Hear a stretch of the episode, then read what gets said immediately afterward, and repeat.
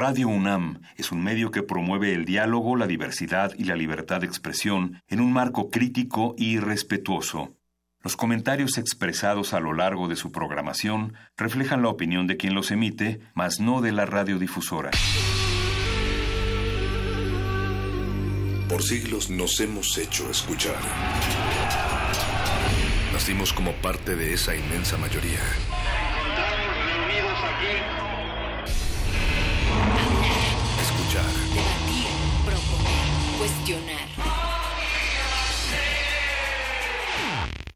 Está en nuestra naturaleza. Seamos instrumentos de conciencia de nuestro pueblo. Usamos el sonido porque atraviesa obstáculos. Muros, fronteras. Nosotros somos la resistencia.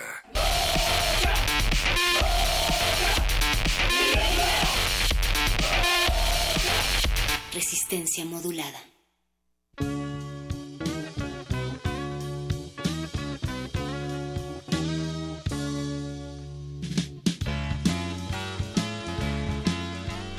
La oscuridad engendra violencia y la violencia pide oscuridad para cuajar el crimen. Por eso el 2 de octubre aguardó hasta la noche, para que nadie viera la mano que empuñaba el arma, sino solo su efecto de relámpago. Y esa luz, breve y lívida, ¿quién? ¿Quién es el que mata? ¿Quiénes los que agonizan, los que mueren, los que huyen sin zapatos?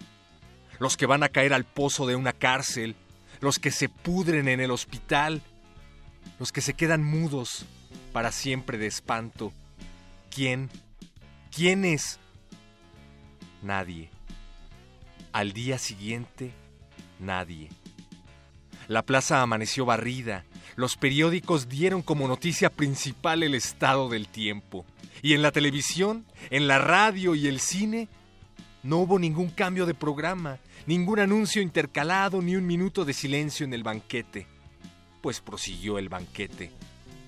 No busques lo que no hay, huellas, cadáveres, que todo se le ha dado como ofrenda a una diosa, a la devoradora de excrementos. No hurgues en los archivos, pues nada consta en actas. Ay, la violencia pide oscuridad, porque la oscuridad engendra sueño, y podemos dormir soñando que soñamos. Mas he aquí que toco una llaga. Es mi memoria. Duele. Luego es verdad. Sangra con sangre, y si la llamo mía traiciono a todos. Recuerdo, recordamos. Esta es nuestra manera de ayudar a que amanezca sobre tantas conciencias mancilladas, sobre un texto iracundo, sobre una reja abierta, sobre el rostro amparado tras la máscara. Recuerdo, recordemos, hasta que la justicia se siente entre nosotros. Resistencia modulada.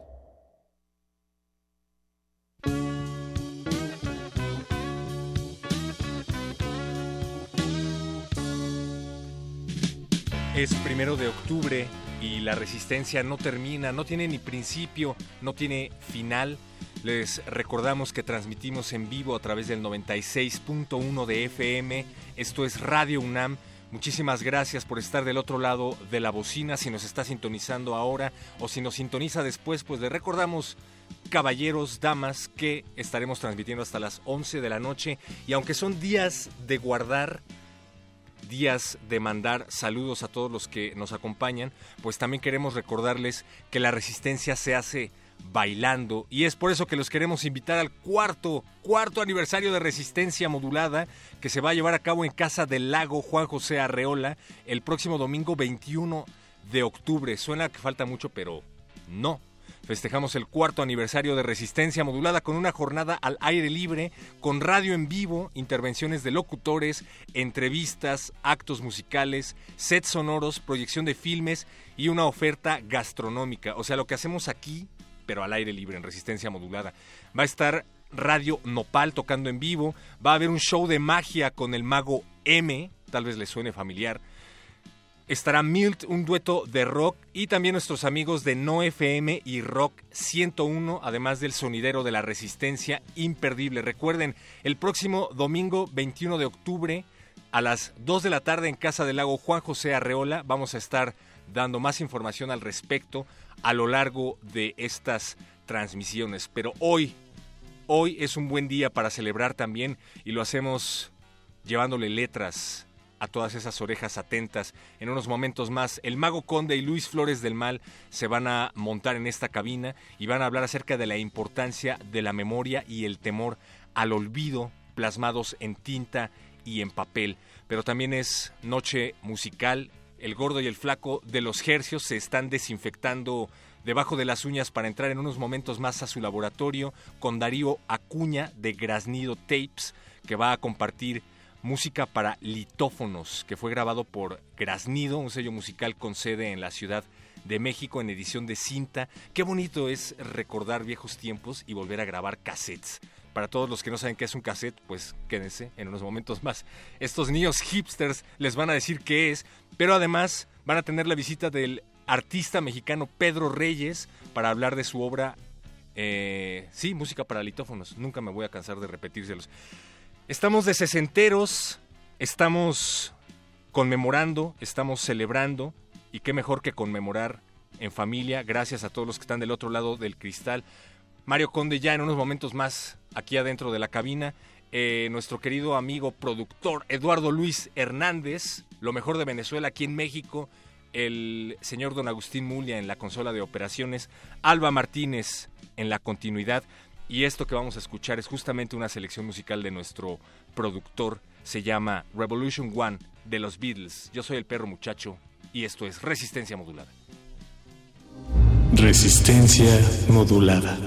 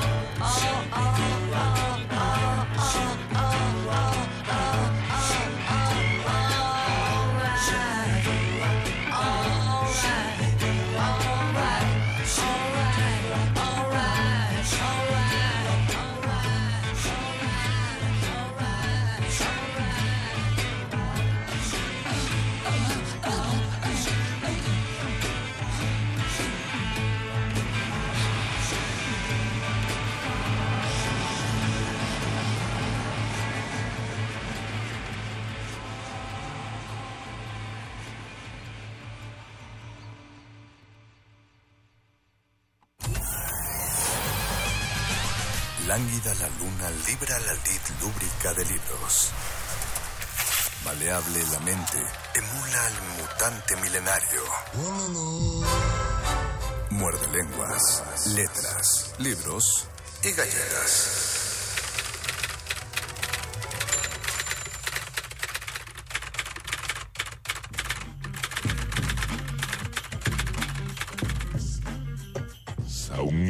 Muerde lenguas. Muerde lenguas.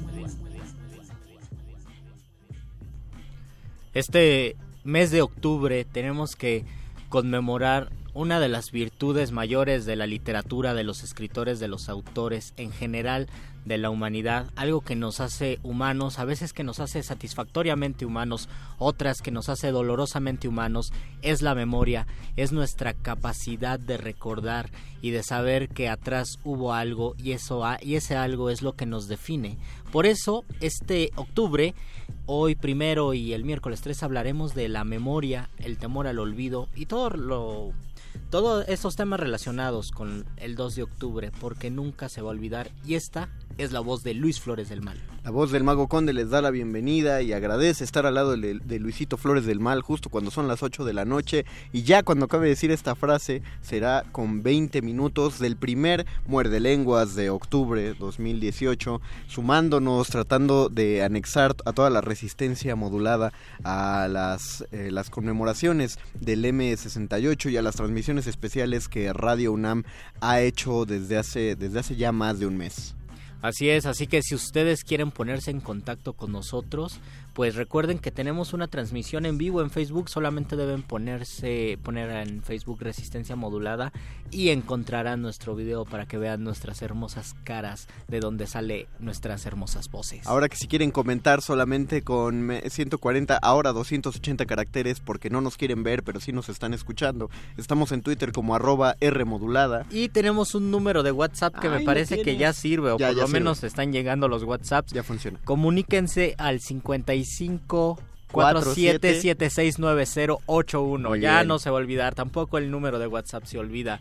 47769081. Vamos a compartir textos, vamos a reflexionar sobre la virtud de recordar, lo importante que es tener memoria, el temor que es olvidar. Creo que el, el Alzheimer es una de las enfermedades que más miedo le tienen las personas porque olvidamos todo y parece que si olvidamos todo perdemos nuestra identidad. También a man de modo general y en nuestro clima nacional, si olvidamos ciertas circunstancias que han definido y que han caracterizado nuestra historia, pues también estamos condenados a perder nuestra identidad. De todo esto vamos a hablar en este muerde lenguas. Generalmente se acusa a los mexicanos de ser una, un, una sociedad de poca memoria.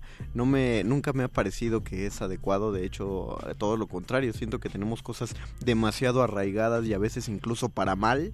Hay, hay ideologías que que no se olvidan o que no se superan.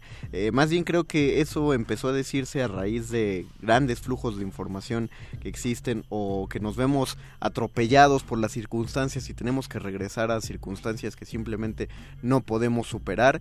En específico estoy hablando de, de cuando generalmente se dice que los mexicanos no tienen memoria política. La tienen, la tenemos, tenemos mucha memoria política, pero tenemos pocas opciones políticas para atender eh, que para atender los problemas buscar. que reflejan lo que es nuestro pasado. Para salirnos de, pasado. para salirnos de ese pasado, ¿no? Y, Eh, y pienso que la memoria es tan fundamental como tema en, en la literatura que el, el ejemplo de Pedro Páramo, la, la obra de, de Rulfo, pues Pedro Páramo es un rencor vivo. Y porque ya lo decía Conde, porque la memoria puede, de repente para recordarlo podemos hacer para mal, recordar puede ser algo para mal.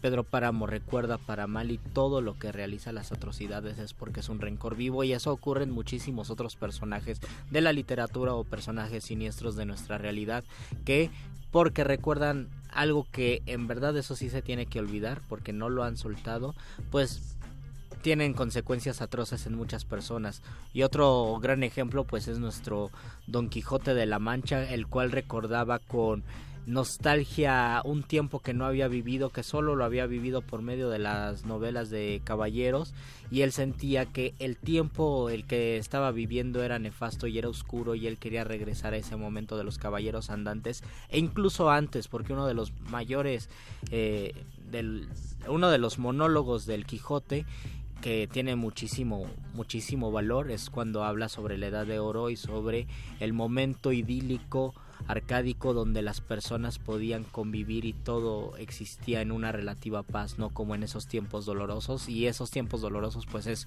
cualquier momento y es la capacidad que tenemos de recordar algo De- que es bueno. De hecho, eso es uno de los temas más escabrosos que tienen que ver con la memoria y que ha sido tomado por varios autores de ciencia ficción, que es a propósito de lo endeble de la memoria y cómo, cómo esta puede, la memoria puede manipularse o, o- o se considera, bueno, en las, en las novelas de ciencia ficción se, se manipula de manera intrusiva, es decir, se cambia directamente el recuerdo de una persona por otro, pero en la realidad la memoria es, es maleable eh, y depende de cada uno de los individuos.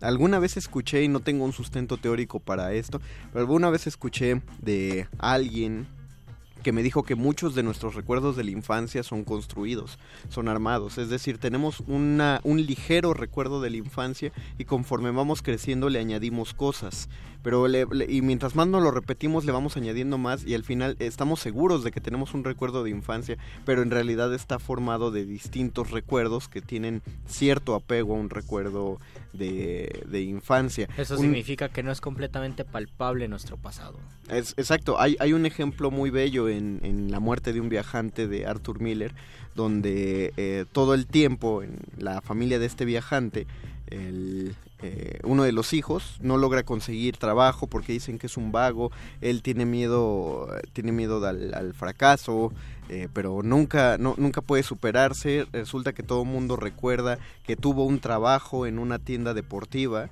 y entonces eh, todo el tiempo cuentan lo injusto que fue el dueño de la tienda por haber corrido a ese muchacho que era tan que era tan prometedor, que era tan inteligente y que simplemente no entraba en ese trabajo y que por eso lo corrieron. Conforme empieza a avanzar la obra, alguien por ahí pronuncia, y me parece que es el mismo muchacho que recuerda que una vez firmando un documento le dieron una pluma y él se llevó la pluma al firmar ese documento. Y ese recuerdo parece muy importante mientras sigue avanzando la obra, pero tú no sabes por qué y no entiendes por qué, pues es finalmente una simple pluma de un lugar. Este chico tiene grandes problemas para regresar al mismo lugar y devolver la pluma y no entiendes por qué, hasta que después en la obra se revela que en realidad lo corrieron de su trabajo no porque fuera injusto el dueño, sino porque el muchacho se había robado un balón, era una tienda de deportes. Pero la familia contaba y la- toda la familia sabía que este chico había robado, pero se repetían tantas veces la historia de que al muchacho lo habían despedido injustamente, que entre toda la familia colectivamente olvidaron el detalle del balón, así a ese grado, o sea, olvidaron la verdadera razón por la cual lo habían corrido, porque habían preferido quedarse con la verdad que ellos mismos construyeron, y esto pasa muy seguido, si uno se sigue repitiendo una verdad de manera constante, perdón, si uno se sigue repitiendo una mentira de manera constante, va a terminar convirtiéndola en una verdad. Y es algo que de repente en las esferas de poder se utiliza para cambiar la historia Sí. e incluso cínicamente, como hace cuatro años nos dijeron, va a convertirse en una verdad histórica y mucha gente dijo no. Me imagino que en el 68, y no me imagino, también pasó en el 68, existió una verdad histórica. Claro. Pero la realidad colectiva permeó y se impuso sobre la verdad histórica, aunque hay algo que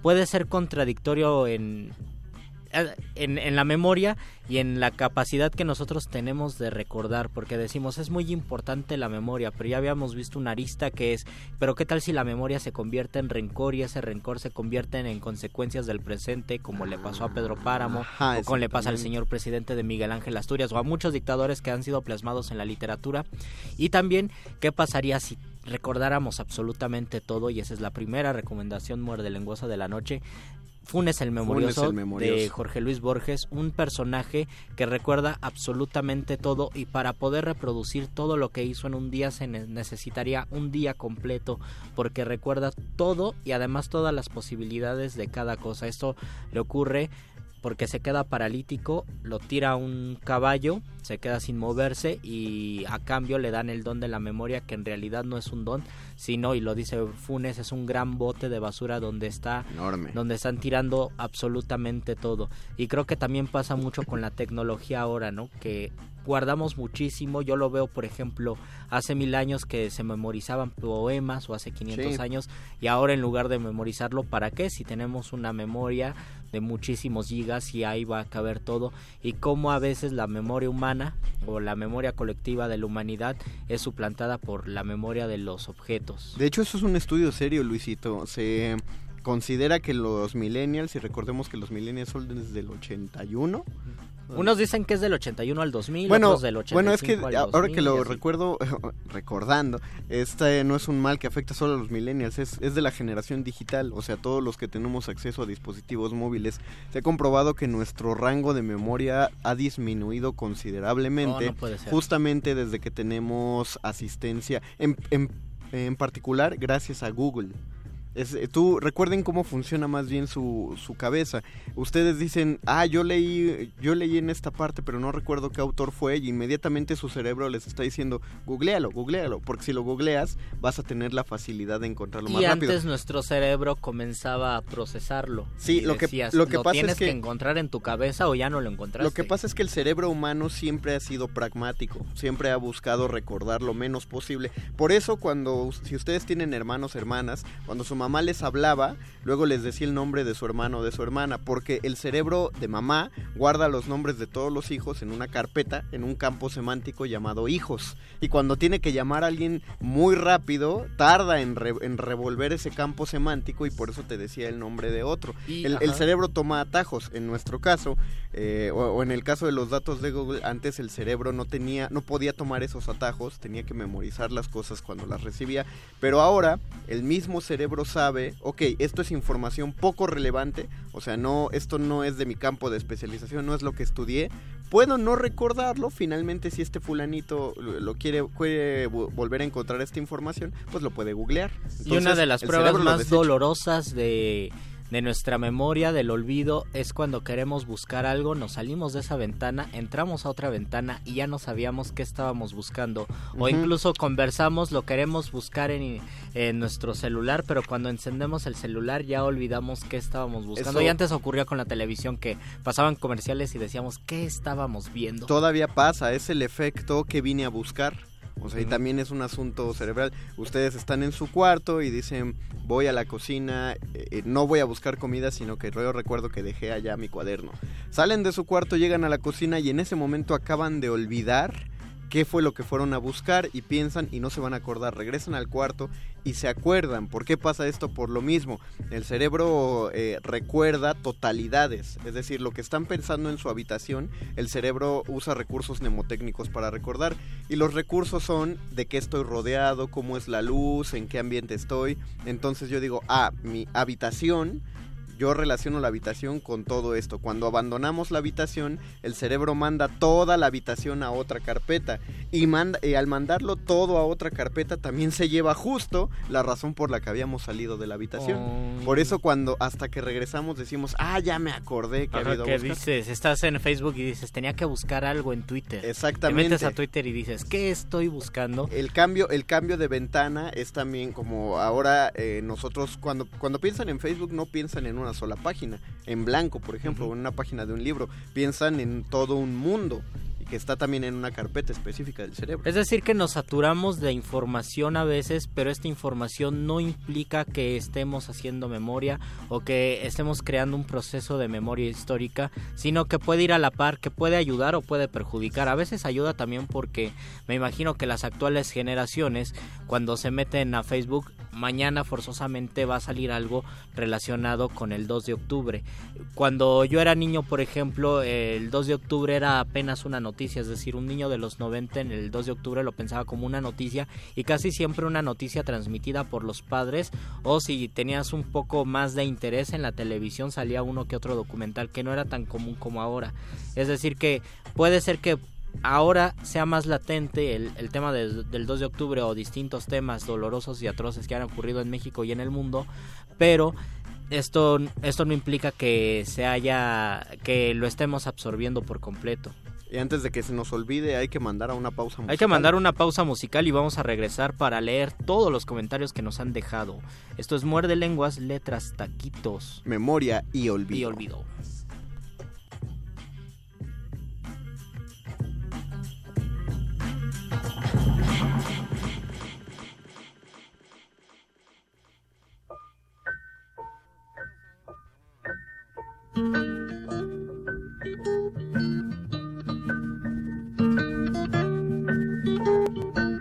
Saúl Lebrón muerde lenguas. Suas, suas, suas, suas.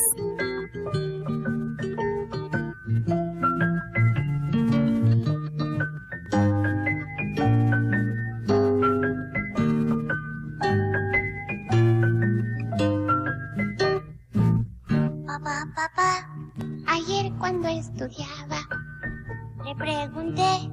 a un hombre que golpeaba, ¿quién es usted? Me dijo un granadero, papá, ¿qué cosa es ser granadero? Ay. Granadero es un hombre analfabestia que va golpeando a todo el estudiante sin esperanza de amor a un semejante. Papá, qué malo es ser granadero. Ay, ay, ay, ay. Jamás nosotros seremos granaderos. Vivimos de cantar y del estudio. Ni tú ni yo iremos por el mundo golpeando estudiantes. Como aquel hombre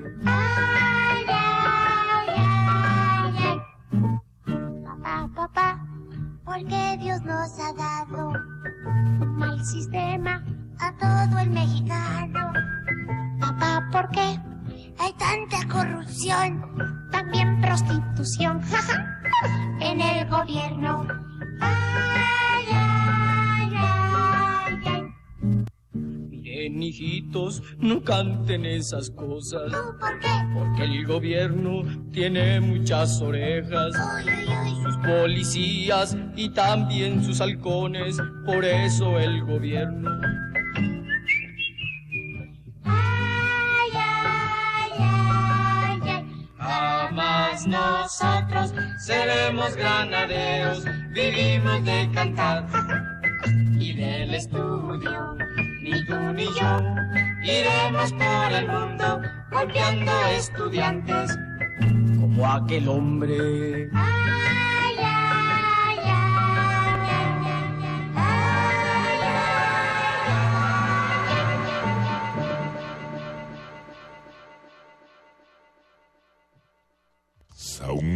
Muerde Lenguas. Muerde lenguas.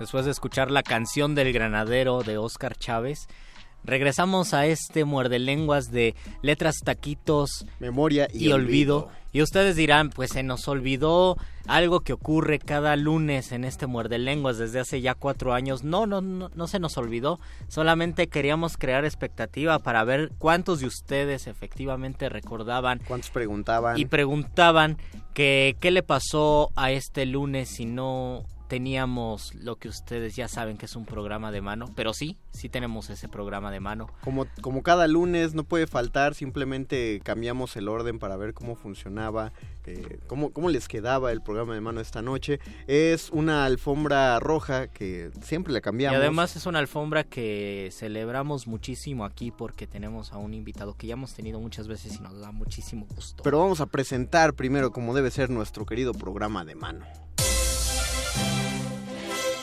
Los mejores asientos se agotan y las luces están por apagarse. Esto no es un programa de radio, es un programa de mano.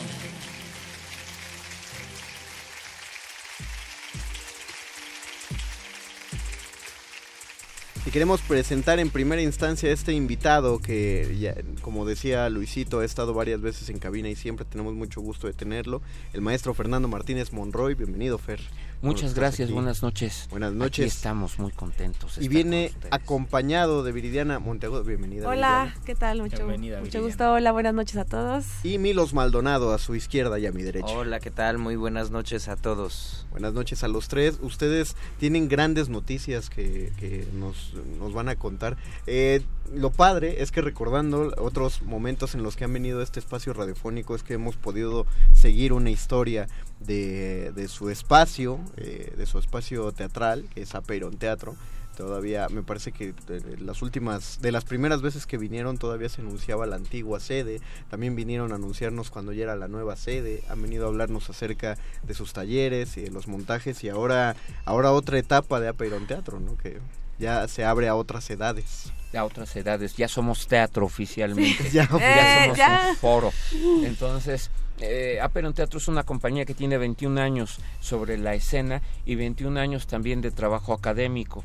Ah, eh, desde que nos cambiamos de la Roma habíamos estado haciendo el trabajo académico, pero ya tenemos todos los permisos para funcionar Ah, como foro también, entonces ya recuperamos el foro. Ah, o sea, ya podemos anunciarlo como foro, ya podemos anunciarlo. Oficialmente ya no nos Y- cae el y, y sistema. venimos con dos estrenos que a mí me da muchísimo gusto anunciar porque los dos estrenos son de eh, Viridiana Monteagudo y Milos Maldonado, que son dos jóvenes que se han formado dentro de la compañía. Ellos ya tenían trayectoria previa y estudios previos, pero han terminado de, de formarse aquí. Estas dos obras que venimos, a las que venimos a invitarlos, son obras que se han hecho en el taller de dramaturgia. Entonces ellos han terminado de formarse como actores dentro de Apeiron Teatro y dentro del taller de dramaturgia, que es uno de los talleres que ofrecemos.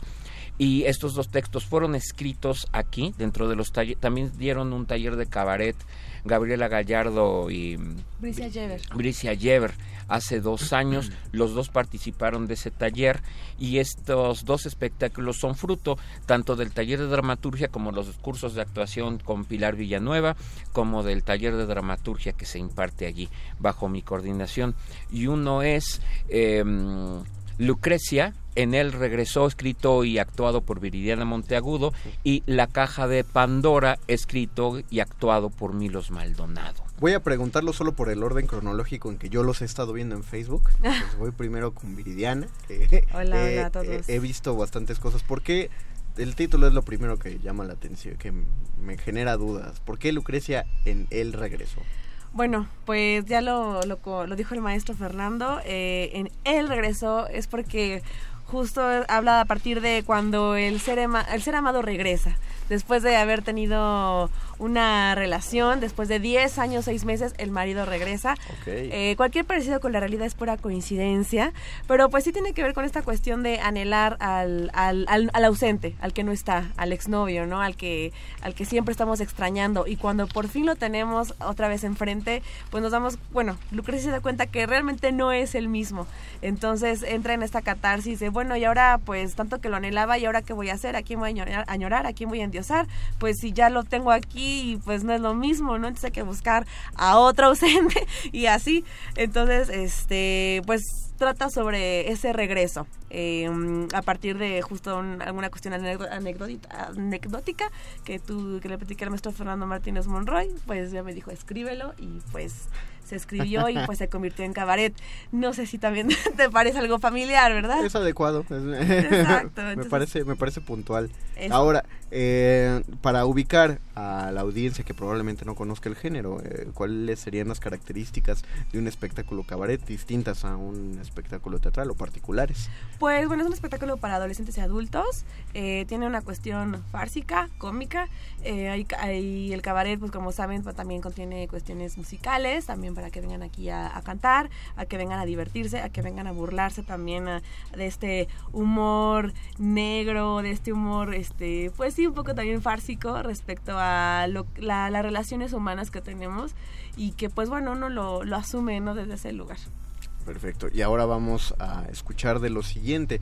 Eh, Milos, la caja de Pandora. Así es, la caja de Pandora pues también es un eh, espectáculo de cabaret para niños y respondiendo a esta pregunta, ¿qué tiene de diferente eh, de sí, el, otras? el- el cabaret para niños, porque ya... Sí. Porque uno oye cabaret y uno piensa en... en Desnudos. calzones y pelos y Sí, esas claro. cosas. No, pero eso no, no cuadra en, en el teatro infantil. Entonces, ¿qué? ¿Por qué cabaret? Pues mira, el, el paletas cabaret o- eh, tiene que ver con eh, un discurso eh, que, que pretende eh, romper eh, paradigmas eh, y en este caso con los niños eh, lo que hace es que les habla de las cosas como son, sin tapujos, Ah, qué bello. pero eh, desde la mirada del niño. ¿no? Generalmente las obras que se escriben para niños son eh, obras donde se utilizan niños, pero que no hablan desde la mirada del niño. Es la educación del adulto. Así es. Entonces, eh, cuando nosotros somos niños, pues vemos eh, un mundo de, adultos, ¿no? Todo es grande, todo es enorme, este, nada está hecho a nuestra medida. Y en ese sentido, pues esta obra eh, les habla a los niños de las consecuencias eh, que tiene el hacer lo que queremos hacer cuando queremos hacerlo. Y este eh, pues siempre preguntan si, si esto, esto les queda claro. Si les queda claro. Los niños siempre, siempre salen, eh, por así decirlo, con la moraleja de, eh, pues ahora sabemos que no podemos eh, romper las reglas, ¿no? Que todo tiene un- un- una regla.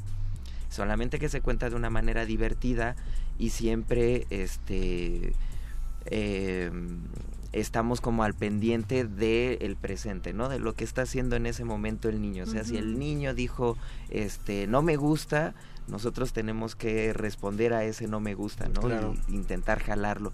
Y eso es lo que tiene el cabaret, que este eh, tenemos como una, una escaleta la cual tenemos que seguir, pero es más importante lo que está pasando afuera, no tenemos cuarta pared. Este, Sí, cada función es, es distinta, ¿no? Siempre el público, en, bueno, en, ambos casos, pues el público te da, ¿no? Y en el caso también yo lo he visto, bueno, tanto de Milos como en el, en el espectáculo de Lucrecia, pues ahora sí que recibes réplica y, y lo que te va dando el público para justo empezar a esto que dicen cabaretear. Él, ¿no? él reg- él regresó, ya se presentó. Ya. Eh, la caja de Pandora también ya. También. Ya estrenó. ¿Cómo les ha ido con, público, con el público? Ah, muy buena O sea, adem- pregunta. adem- además de, además de La eso. caja de Pandora está empezando apenas Ah. a calentar, entonces de repente tenemos sorpresas. Como eh, todavía la gente no nos termina de ubicar, pues de repente hay sorpresas en que en que tarda en llegar la gente y son poquitos. ¿sí? Eh, Lucrecia empezó antes y en este momento eh, ya está contando con el público, la gente que la está viendo nos está haciendo favor Ya- de difundir. Ya traía un respaldo. ya- Y, y Lucrecia tiene aparte una atracción más para niños que es una marioneta. Es una marioneta de cuerpo compartido Con el actor, con- perdón, con Pandora. Es que me equivoco. Lucrecia trae la peluca y ver, Pandora dije, trae a el ver, ver, dejan pasar niños a la de No, no, no, no, no, la- Lucrecia es para adolescentes y adultos. Eh, la caja de Pandora es para toda la familia. Eh, es un espectáculo que está muy inteligentemente hecho. Eh, generalmente se piensa que el teatro para niños va dirigido a los niños. Cuando, cuando se hacen las investigaciones sobre público, se está pensando en el público, pero hay que entender que eh, en eso era muy sabio Walt Disney. Walt Disney no hacía películas para los niños porque hay que inmiscuir al papá porque el papá es el que va a llevar al niño. Sí, y se- él, va, él va- El Sí, que va a pagar, el, el que se va va a pagar, a y la el que lo va a llevar, el que lo va a transportar. Entonces, aquí se divierten muchísimo los, al- los adultos y los niños participan, tienen muy buena participación. Y bueno, Lucrecia, pues también, ¿no? Eh, También la, la gente la, la disfruta mucho y se sienten muy identificados, ambos. Pues ayúdenos entonces a que se conozca, repítanos dónde queda Peirón Teatro. Sí. Aparte es muy accesible. Sí, sí, Aperon- y muy bien ubicado y nos han hecho esos comentarios, Sí. en verdad. Eh, Aperon Teatro se ubica en Doctor Vertis 1054-C, en la colonia Narvarte, eh, muy cerca del metro Eugenia, esquina con eje 5, eh, para que vengan a vernos. Lucrecia se presenta los sábados a las 7 y los domingos a las 6. Y, Y la caja de Pandora se está presentando sábados y domingos a las 13.30 horas y tiene una duración aproximada de una hora. también Lucrecia. Ok. Y está prohibido quedarse callado, así que los niños pueden decir y hacer lo que quieran y tienen permiso también de llevar a sus papás o dejarlos afuera si quieren. Híjole, ¿seguro? Porque Claro. es, es Lo- una cosa bueno, de miedo en las funciones. Eh, de- Ustedes de pueden elegir también en qué fecha quieren ir, por eso es- tenemos la aplicación de www.boletopolis.com Ujú. para que ahí eh, puedan adquirir sus boletos o directamente también en taquilla. Ahí estamos, está todo el equipo de trabajo de Aperon Teatro para poder recibirlos y pues el, lo, di- lo- pues, para que se la pasen muy bien en esta cuestión de, del teatro. Entonces, tanto Lucrecia en Él Regresó como La Caja de Pandora están en Boletópolis. Y denos las redes sociales también de Aperon Teatro para que los busquen ahorita. En Facebook, agreguen. síganos por favor en Facebook como Aperon Teatro. Eh, tenemos la página www.aperonteatro.org eh, pues para que nos sigan en nuestras redes social- sociales, en Facebook también como La caja de Pandora y ¿Ah, sí? eh, Viridiana Monteagudo como la fanpage. En la página de Aperon Teatro del Facebook van a encontrar toda la información de las temporadas que tenemos ahorita. Pues como saben también tenemos la oferta académica para que Los- se enteren de nuestros cursos que también los- imparte el maestro. Los talleres, ¿no? El seminario de teatro de Eh, el seminario de, de teatro griego empezó hace poco. Eh, no, ese ya tiene rato. Eh, ya vamos Ah, bueno, a la mitad la- de sea, la- ah. Y, y luego tenemos un diplomado en análisis dramático los sábados a las 3 de la tarde y tenemos el seminario de Shakespeare desde Shakespeare. Eh, vamos a empezar con las obras eh, más famosas de Shakespeare precisamente ahí los domingos a las 9 de la mañana. Y para todos los eh, que nos están escuchando vamos a regalar tres cortesías dobles Ah. para la función del sábado es sábado 6 y Sí, domingo 7. Tres cortesías dobles para Lucrecia y tres cortesías dobles para Pandora, tres para dobles para el sábado, tres dobles para el domingo, para las primeras personas que, que llamen Ok, entonces son eh, los del sábado son de de Pandora y de y de, De Lucrecia, Lucrecia. de los dos, De tres para cada una Ah, ok, tres pases doble Sí. para cada uno. Y el domingo igual. Ok, tres. Entonces, en total tenemos Son 12 pases dobles. 12 pases dobles. O sea, tres, es. Ahora sí hicimos bien las cuentas. tres de cada obra por cada día. Día. Entonces, si quieren eh, asistir tanto a... Es decir, 24 personas. 24 personas que van a conocer a Perón Teatro. Eh, Sí. Recuerden, ustedes cuando llamen pidan si quieren entrar a la caja de Pandora o si quieren entrar a Lucrecia en Él Regresó, solo especifíquenlo cuando llamen. Luisito de tu ronco Y pecho. que el nos teléfono. digan qué día deben comunicarse al 55 23 54 12. 55 23 54 12. Y les recordamos que Pandora es para toda la familia, niños a partir de los tres años. Sí, y es también un clásico, es el mito de la caja de Pandora. Este, como nos encanta el teatro clásico en Aperon Teatro, nos encantan las historias griegas, pues esta no se podría quedar atrás. Y entonces, eh, por eso nació la caja de Pandora. Y de Lucrecia, a partir de que... Pues ahora sí que lo hemos ido descubriendo. Adolescentes No, de a amplio partir criterio. De los 13 me han llegado gente de 12 años. Yo siempre les digo a las mamás, bueno, si tú crees que tienes el criterio para que tu hijo pues ya pueda ver, ver ese tipo de espectáculos, adelante. Porque Pero tú sí, no te vas a cohibir. No, por supuesto que no. Aparte, hemos tenido espectadores de 12 años y se la han pasado muy bien. Pero más recomendable entre 12 y 13 para adelante. Sí, no, no, no traten de ser el, el público disruptor, o sea, eh, ustedes calcúlenle, ya escucharon los temas, ya escucharon el asunto, entonces ustedes eh, acérquense de acuerdo a la edad que consideren prudente y si no, pues no se aceptan reclamaciones después a propósito de las preguntas que vayan a salir de cada función. Eh, Lo más que pueden obtener es conciencia. Exactamente.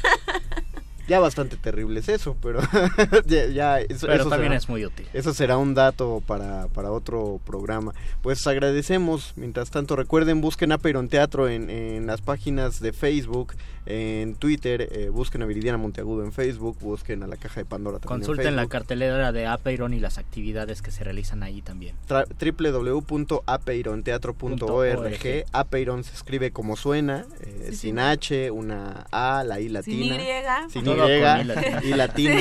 Apeironteatro.org. Y muchas gracias a Fernando Martínez Monroy por estar aquí en la cabina. Muchísimas gracias. Muchísimas gracias, Viridiana, gracias. por estar aquí Gracias, también. gracias Milos. Maldonado, muchas Gracias, muchas gracias por la invitación. Vamos a hacer una... ¿Qué, pa- qué pasa, Hacemos Fer? una pausa mientras ustedes se siguen comunicando 55 23 54 12, pidan sus cortesías dobles y nosotros regresamos después de una rola. Esto es Muerde lenguas, letras, libros, taquitos. Memoria y olvido.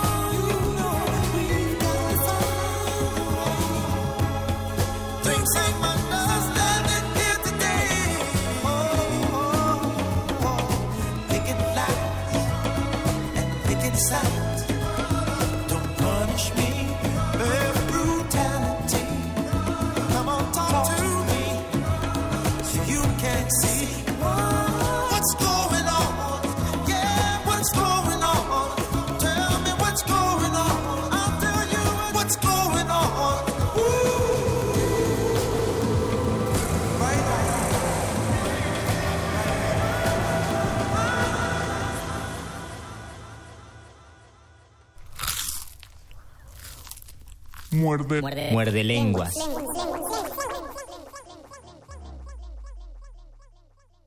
Después de escuchar a Marvin Gaye, llegamos a la última sección de, de Muerde Lenguas, que ahora será la sección de todos ustedes, la De sección de los comentarios. Mario Hernández nos saluda, Osvaldo Takizawa dice fuerza y resistencia, fuerza y resistencia para todos, Osvaldo. Norma Aguilar, saludos, equipo de resistencia, saludos a ti y un emoji de puñito. Osvaldo nos dice lo que no se olvida no muere, por supuesto.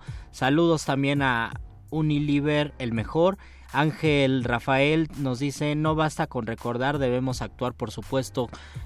El recuerdo es parte de la acción y es tal vez el primer cimiento.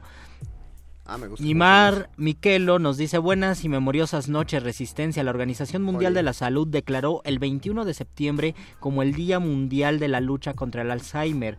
Para quienes tengan conocidos y familiares con este padecimiento, cuídenlos y quiéranlos. En cuanto a memoria social, si se me permite la expresión, digo que nos informaremos, sea- que nos informemos, seamos empáticos y críticos, así jamás olvidaremos. Empatía, crítica, acción son de las palabras que han salido en este muerde lenguas. Guso Borboa Padre. nos saluda, Maru Hola, Tatonia nos manda poemoji de pulgar arriba, Marifer, Mar- perdón, Mariquita Mía nos saluda. Saludos a todos y Adrián también nos saluda. Hola, ¿qué hace? Nos dice, pues, haciendo un programa de radio. Pues aquí chambeando, maestro. Eh, nos escribe también nuestro queridísimo Eduardo Nájera. Saludos, Lalo. Dice, Abata. Hola, muy buenas noches, muerde lenguas. Eh, aquí su amigo Eduardo Manuel Nájera Padilla. En cuanto a la memoria y sobre este 2 de octubre, creo que desafortunadamente una de las misiones que tuvo este brutal asesinato no solo fue la muerte de estudiantes, sino también la muerte de sus ideales, porque en el grueso colectivo mexicano solo se recuerda esta matanza, pero que ¿Qué hay más allá, como lo han mencionado antes, acerca de las peticiones de los estudiantes, valga la redundancia, de su pliego petitorio, de todas esas inquietudes que ellos tenían? Esto que nos dice Eduardo, no sé si terminaron con eso porque el clima que existe sobre el 2 de octubre, más allá del momento desafortunado, o más allá del 2 de octubre, es decir, los movimientos estudiantiles de esa década, incluso de la anterior, todavía tienen un, un sustrato que ha sobrevivido y es el sustrato de combatir, de, de resistir con esperanza, con brillo, con alegría y no pensar que una resistencia es un momento de, de expresar solamente nuestro enojo o de manifestarnos con enojo. Yo creo que sí ha sobrevivido Lalo, siempre han intentado callar porque la risa es una de las armas que la gente tiene y que siempre se van a intentar acallar, pero por más que eh, quieran acallarlo, siempre existirá la risa, siempre existirá una, una buena vibra, como a mí me gusta decirlo, en todos los movimientos. Y eso también es importante recordar que el 2 de octubre no es nada más esa fecha, sino es todo lo que pasó alrededor antes del 2 de octubre y lo que sigue pasando. Antes de irnos ya rápidamente nos escribió 2184. Buenas noches, apenas los empecé a oír, muy buen tema me resulta y mejor la recomendación que me hicieron de ustedes. Veo con mucha tristeza que muchos chavos mexicanos al día de hoy desconocen el 2 de octubre. Vaya, ni siquiera saben qué pasó o saben muy poco esto. Realmente es aterrador y como dicen que no olvida su historia está condenado a repetirla. Muy buenas noches, atentamente su nuevo amigo y oyente Zenón Obeso Mantecón. Muchas gracias Zenón, nosotros nos despedimos. Muchas gracias don Agustín Mori en la operación técnica. Muchísimas gracias a la producción, a Lalo Luis. Muchas gracias, Alba. Martínez en la continuidad. Nosotros nos despedimos y agradecemos al doctor Arqueles por haber cedido su espacio para la lectura de comentarios. Agradecemos también al Mago Conde por haber conducido aquí con nosotros. Escuchar este programa eh, no es nocivo para la salud, como frutas y verduras. Y agradecemos a Luis Flores del Mal por estar en la silla central. Quédense. Los locutores del muerde lenguas se quieren deslocutor y muerde lenguarizar. El que los deslocutor y muerde lenguarice, buen deslocutor y muerde lenguarizador será.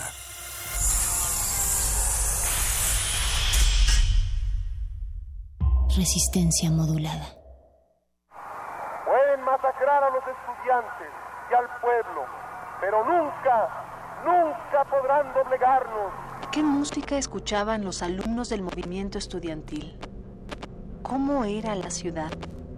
¿Quién vivía en ella? ¿Cómo se pensaba? Radio UNAM te invita a escuchar su transmisión especial a 50 años del 2 de octubre. Todo un día de transmisión dedicado a recrear la vida social y política de nuestro país en el contexto de la represión estudiantil en la Plaza de las Tres Culturas. Escucha el combate musical entre los éxitos en inglés y las canciones de los exponentes nacionales. Mediodía Fabuloso será una guía para contextualizar la vida cultural en octubre de 1968.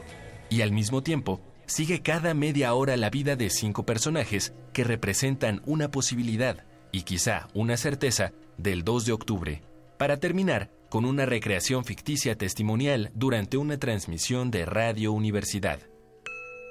Además, Primer Movimiento, Prisma RU y Resistencia Modulada adaptarán su programación para conmemorar este día. Martes 2 de octubre por el 96.1 de FM. A 50 años del movimiento estudiantil. Perpetuar la memoria para que el olvido no nos alcance. Radio UNAM. Experiencia sonora.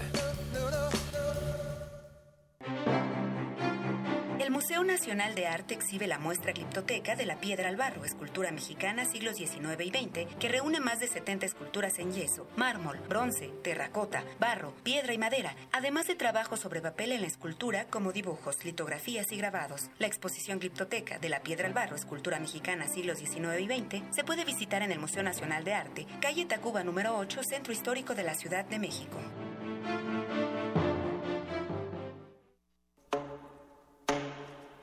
Por primera vez en México, 104 saxofonistas interpretarán en vivo el estreno nacional de La Boca, I Piedi e Il Suono de Salvatore Chiarrino. Vive esta experiencia única el próximo 7 de octubre en Casa del Lago UNAM. Este concierto surge en el cuadragésimo Foro Internacional Música Nueva Manuel Enríquez y el Festival Música contra el Olvido.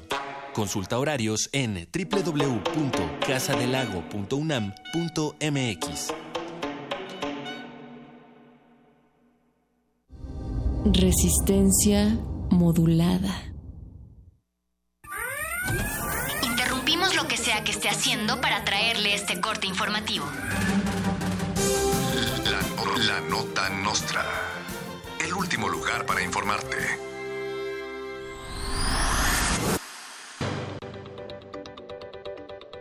Cuauhtémoc Blanco declara que defenderá a Morelos como defendió la camiseta de la selección mexicana y todo el estado entra en pánico.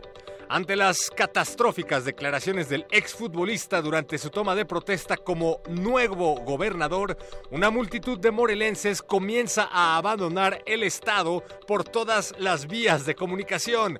Se recomienda tomar precauciones en las autopistas principalmente y tengan especial cuidado con los socavones cobrarán multas de 500 mil pesos o más a usuarios de redes sociales que se burlen de la multa de 58 mil pesos que le cobrarán a Javier Duarte.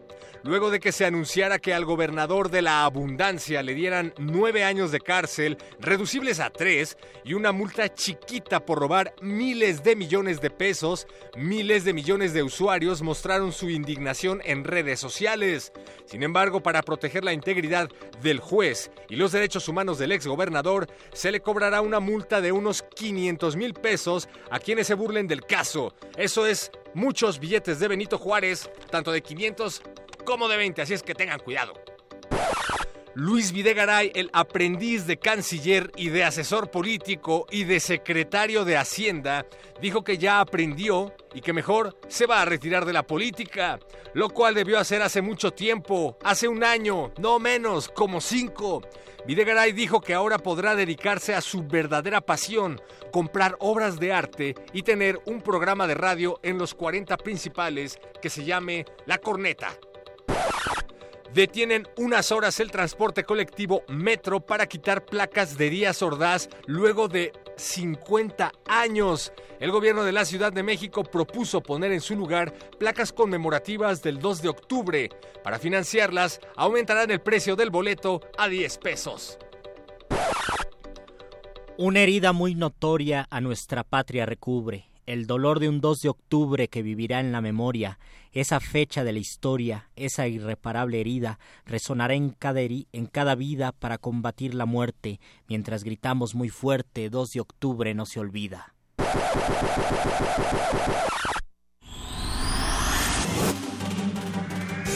Estas fueron las últimas noticias que debiste recibir.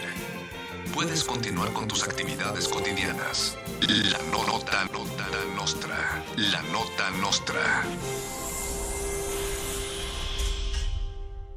Resistencia modulada.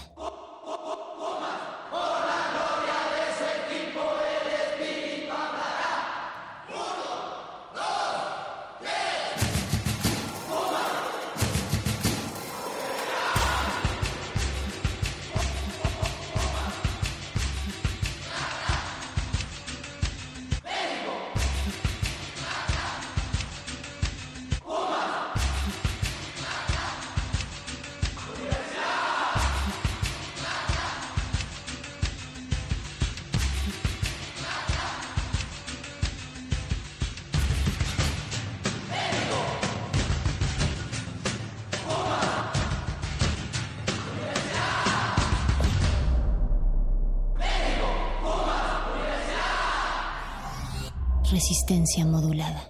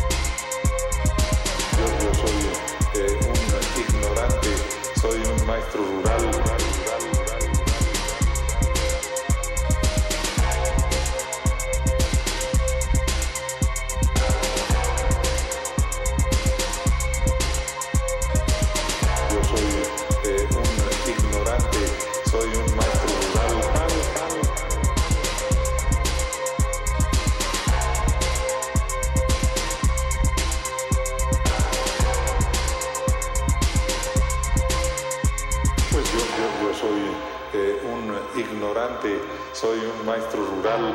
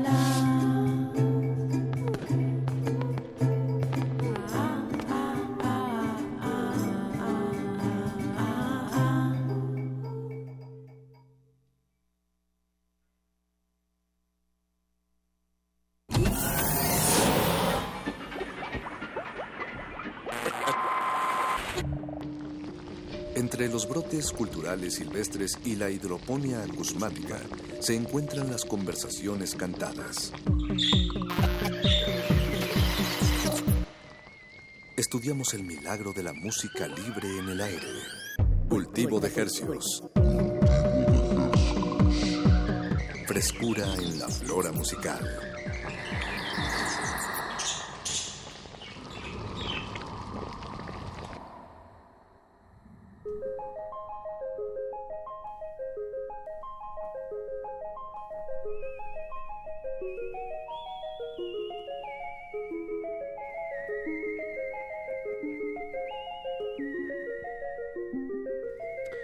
Organismos audiosensibles y radioceptibles inmersos en las ondas hercianas. Bienvenidos a otra emisión de Cultivo de Hercios. El invernadero musical de resistencia modulada que se atomiza y transmite todos los lunes y jueves a las 9 de la noche en compañía de música, músicos, creadores, bandas, locutores y, y demás andamios que, que hacemos llegar hasta sus oídos.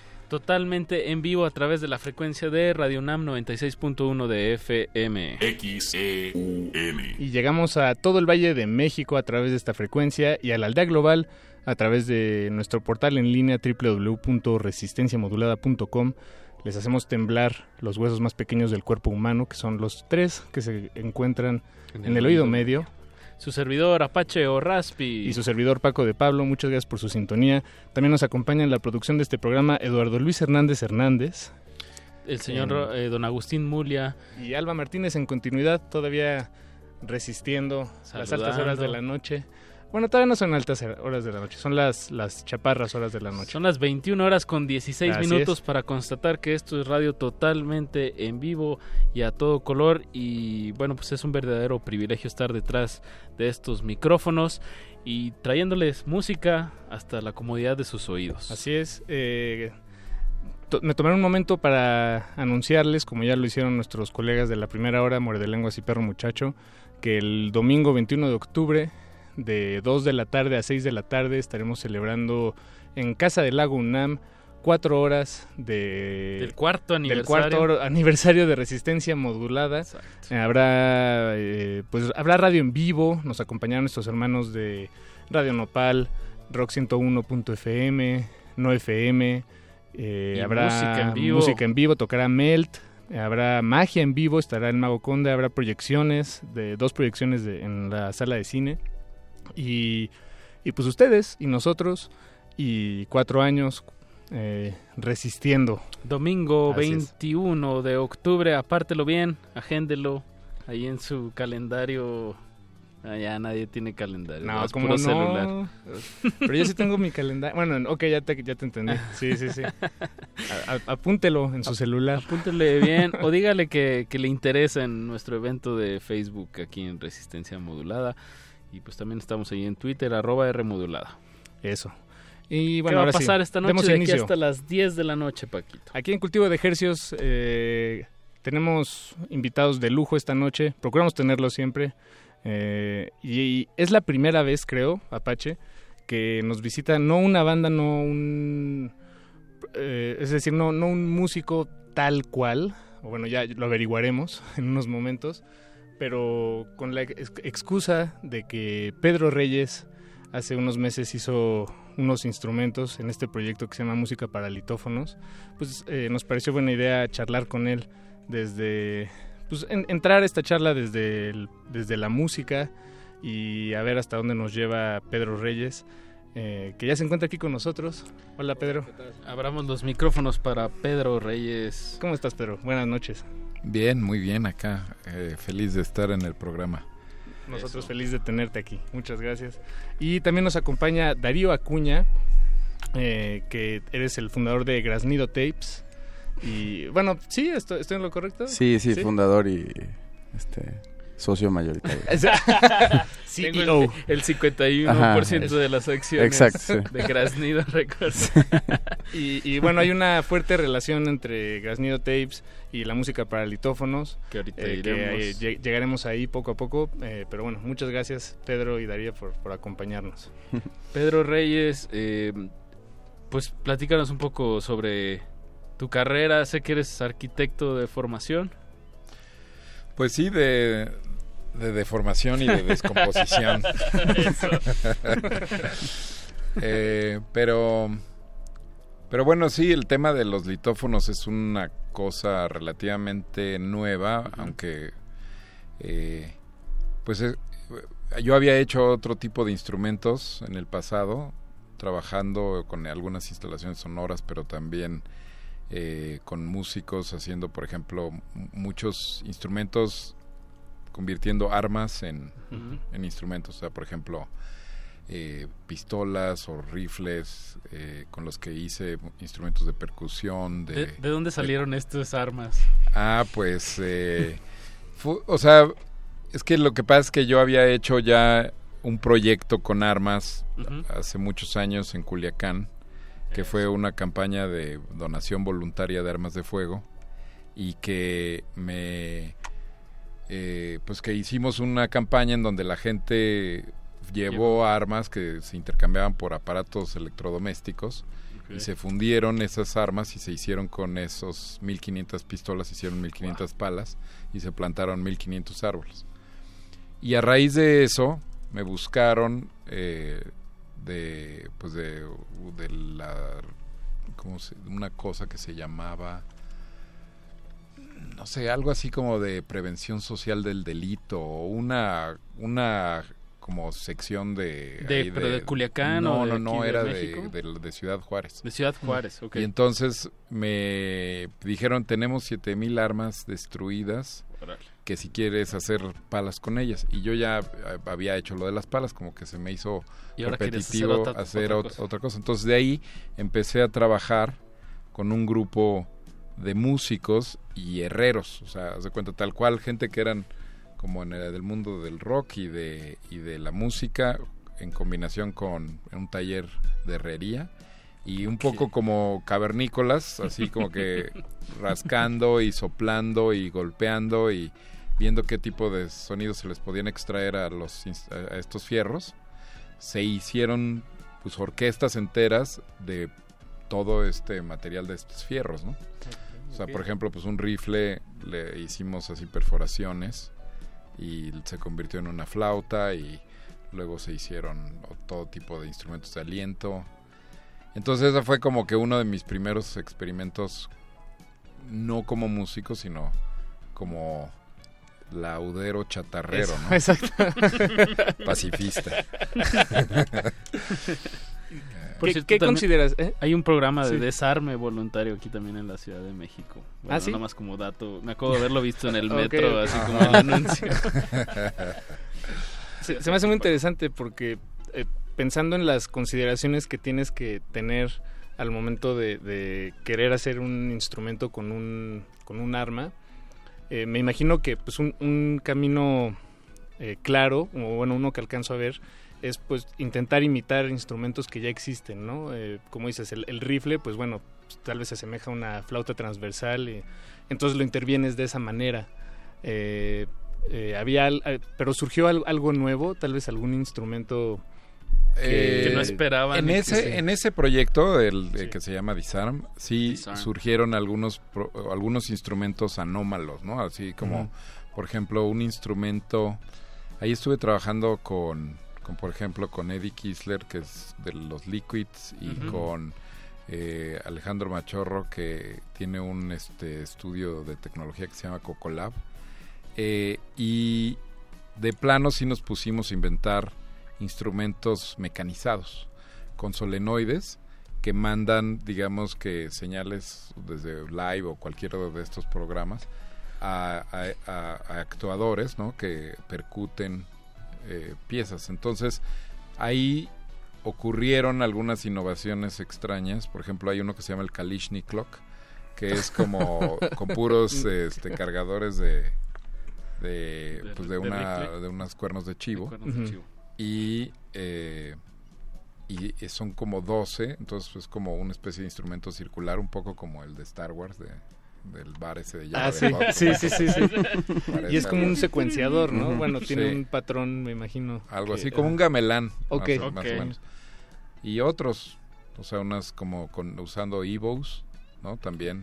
Para hacer que la cuerda no dejara de moverse. ajá entonces sí hubo algunos ex- este, in- in- instrumentos extraños pero todavía más anómalos yo creo que más fuera de la de los cánones de los instrumentos son los litófonos porque los litófonos no es algo que tú vayas a una tienda a comprar un litófono no hay un canon de cómo es un litófono. Sí. Pues un litófono pues nada más significa que es un instrumento hecho de De piedra. piedra. De repente hay videos y sí, como de, de- Bueno, yo sigo una página como de Rare Instruments y sí salen de repente muchos como... Pues sí, como tamaños de piedras como tipo marimbas, pero como dices, no hay como un estándar como tal de, de, de instrumentos de litófonos. Son más como prueba y error, ¿no? Con- Tal vez algo similar a la marimba, ¿no? Este, digamos, podría ser algo que, que se asemeja a un, a un estereotipo en el mundo de la litofonía. Pero. Sí, también lo, lo, lo interesante en, el, en la... eh, cuando, cuando conocí a Pedro, eh, que me platicó de los litófonos, eh, pues justo yo lo primero que creo que le pregunté era si había afinado. eh, es decir, normalmente existe lo que se- en los instrumentos lo que se llama el temperamento, ¿no? Entonces, este, bueno, a grandes rasgos a partir de Bach, eh, pues eh, te- te- te- estábamos to- eh, todos los la sonaban a 440 etcétera bueno en la época no exactamente pero eh, y entonces yo le pregunté a Pedro si si sus sí si sus eh, piezas sus rocas estaban cortadas de cierta manera musical y- y, Longitudes. ajá, y longitudes y justo no. Ah, no, fue- no no no es- fue en- ma- fue ajá, más diseño que- pues que sí era- eran eran eran yo creo que inicialmente pues era, era un tema más escultórico no que Claro. Sí, porque en realidad no... O sea, por ejemplo, yo la forma en la que se me ocurrió la idea es que estaba, he estado trabajando la escultura en piedra y andaba yo por ahí, por Puebla, por, por su- alguno, por Tecali, por esos lugares que hay como canteras y comprando unos bloques, ¿no? De, de, de, de piedra y, y tienen unas sierras de dos metros de diámetro muy, pot- potentes que pueden cortar bloques y dejan normalmente como unas rebabas en el bloque. Entonces me di cuenta de que pues al percutirlas sonaban, ¿no? Entonces estaba yo tocando y de repente se me ocurrió, bueno, pues puedo pedir un bloque que tenga una serie de cortes eh, muy profundos que no puedo hacer en mi taller porque para eso necesitaría un disco gigantesco. Pero ya teniendo esos cortes, yo podía hacer otros cortes más pequeños en mi taller y un poco eh, haciendo, digamos, cortes de diferentes longitudes, te quedan como una especie de estalactitas, ¿no? Que eso es lo que dentro de la musicología le llaman lingüófonos. Que, Lenguas. ajá, que es como así como la lengua, pues es una protuberancia que está, pues, este, que fija, ¿no? Eh, eh, eh, lo- los lingüófonos son, pues sí, un poquito como eso, ¿no? No sé qué, qué otro ejemplo de, y de De instrumento es un lingüófono, pero muchos instrumentos de percusión lo son. Pues sí, las, las, Las calimbas, calimbas, ¿no? o los teponoxles. Sí, Ándale, un sí, sí. teponashtle es Un perfecto ejemplo, ¿no? De un lingüófono.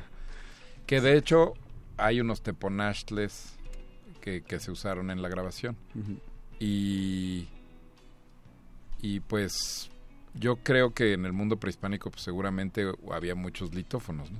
Sí. Eh, pero n- tal vez no de este tamaño, porque lo que pasa es que sí estuve probando primero con, por ejemplo, con, con diferentes piedras y diferentes piedras tienen diferentes sonidos. O sea, por ejemplo, el mármol tiene un sonido más, eh, como su densidad es más... eh, eh, Más pesada. condensada, Ajá. etcétera, Está más eh, como no comprimido. tiene aire, ¿no? No, no, Ajá. no es como el recinto que sí tiene burbujas, entonces es un sonido más cálido. Mm. Y definitivamente sí tienes una escala, pero no es una escala tolan- tonal, ¿no? Sino es una, una cosa ahí que se siente que sube y que baja, pero... claro, ah, no, es- coincide con notas. Exacto. Sí, sí. Con escalas ya, digamos, la- las, entre comillas, oficiales, ¿no? De la sí, música, claro, claro, de la este, música occidental, digamos, como la... Este, pues Sí. te- tenemos una, bueno, es que creo que creo que vale la pena contar esto.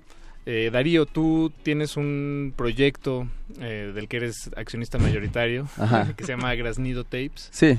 Eh, y, y tú te encargaste de, de hacer el, el registro sonoro de este proyecto que se llama Música para Litófonos, que creo que bueno, ahí nos saltamos un paso, pero, pero Sí. se, se cuenta rápido. Pedro, tú tenías tus litófonos y prepararon en conjunto con, con el ensamble Tambuco eh, una serie de, de composiciones.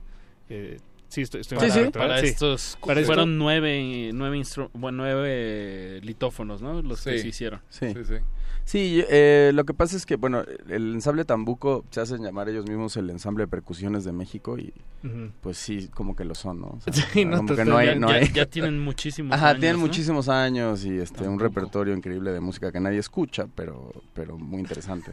este y son muy y justo Pedro pues como que contactó, los contactó pues son como los los astros de De la percusión. de la percusión rara y ellos justo eh, hay unas digamos que las piezas eh, tal cual como que no están escritas, o sea, sí hay partes que están escritas, Bueno, pero- yo vi unos vi unas partituras que en realidad era más como una partitura, Como un- como gráfico, ¿no? O sea, que, que incluso la, la, la gráfica... Sí, eh, sí. O sea, la partitura en sí es, es Sí. estéticamente atractiva. Sí, digamos que los percusionistas, eh, a diferencia de, de los músicos de adeveras, este, leen, leen golpes, no leen notas, ¿no? Entonces Sí. estaban escritas justo los, los, los golpes y, ciertas como intenciones, como las dinámicas, ¿no? Los fortes, etcétera. Pero eh, había momentos donde ellos mismos podían, eh, podían decidir hacer una u otra cosa, ¿no? Mm. Y obviamente, pues, además tocaban, ustedes vieron la, presenciaron como el performance, pues tenían distintos instrumentos para, porque digo, si a, si a mí me das una baqueta y me das el litófono de Pedro, pues, digo, seguramente le saco como dos sonidos Sí. así aburridísimos, pero pues los de Tambuco a eso se dedican, entonces tenían... Sí, tienen muchas baquetas Sí, baquetas, así. le ponían otras eh, recuerdo le ponían como papel aluminio Exacto. Ajá. o- Podemos escuchar algo. Sí, digo, exacto. si quieren- escuchemos. escuchemos un par de, de muestras de este trabajo que se presentó este año no En febrero. en febrero Ahí en la Galería Labor. Vamos a ir nada más un Ujú. pedacitito de un minuto. escúchenos. Bien, pues escuchemos. Recuerden, están en Cultivo de Hercios.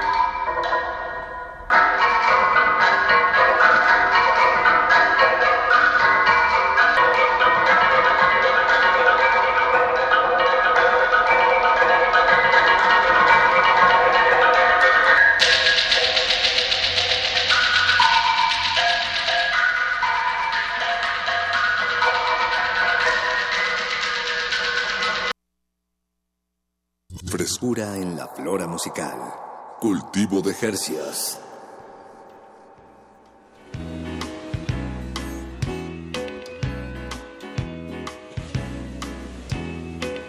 Eso que escuchamos fue música para litófonos, directamente desde el celular de Pedro Reyes. Un verdadero honor tenerlo aquí. tenerlas aquí que en la tenemos que contar la historia de por qué Sí. estamos corriendo este desde el celular. Bueno, es, es que Gras- Grasnido Records, eh, Tapes, perdón, eh, eh, quienes eh, hicieron la- el registro, Registro de, sonoro. de- de sonoro de esto, es, una, es un proyecto muy, muy bonito que solo publica su material en casetes. Y nosotros en este preciso momento, aunque usted no lo crea, en Radio UNAM no pudimos conseguir un casete. Sí lo hay, pero está bajo llave. Sí, sí, no. Este, pero, pero bueno, digo, afortunadamente eh, la tecnología nos, nos, nos echó una, una pequeña mano y podemos compartir con ustedes estas sonoridades. que, que a mí se me hace muy interesante cómo, eh, Pedro, tú hiciste una serie de, de- de instrumentos, en realidad sin imaginar qué, qué se podía hacer con ellos, ¿no? Bueno, teniendo una noción, pues, pero, pero jamás pensando en, en que lo fuera a tocar desde un inicio el ensamble Tambuco o, o quien fuera, ¿no? Como me, me pregunto si los lauderos siempre siempre les pasará eso, Sí. eh, como alguien ¿De hacen un instrumento, pero pero tal vez salen sonidos que jamás se, se imaginaron. Pues es que fíjate que antes de, de Tambuco me tocó hacer una presentación en Brasil y trabajé con unos percusionistas de allá. Muy interesante, digo, ahí tienen obviamente pues como no sé, la batucada, muchos estilos de percusión este hay en, en- Brasil, pero lo que sí habían hecho estos chicos allá era, por ejemplo, trabajar con pedales, un mixer, o sea, microfoneando los los, Como los- o sea, como los los litófonos eh, porque pues no es fácil microfonearlos, eh, hay que encontrarles el lugar. Pero en el caso de Tambuco, lo que sí eh, eh, era interesante era que pues son grandes intérpretes, ¿no? Es como que perfectos para esto. Sí, sí, sí. Y, y eso, eso nos permitía hacer una eh, presentación pues sin amplificación, ¿no? Que yo creo que siempre uno pues eh, este debe de agradecer que escu- escuchar música que no sale de una bocina, ¿no? Sí, yo creo sí, que el eso mismo instrumento lo que emite, ¿no? Exacto. Y hay como muchas cosas que ellos hacen que, por ejemplo, lo que es interesante es el concepto del color.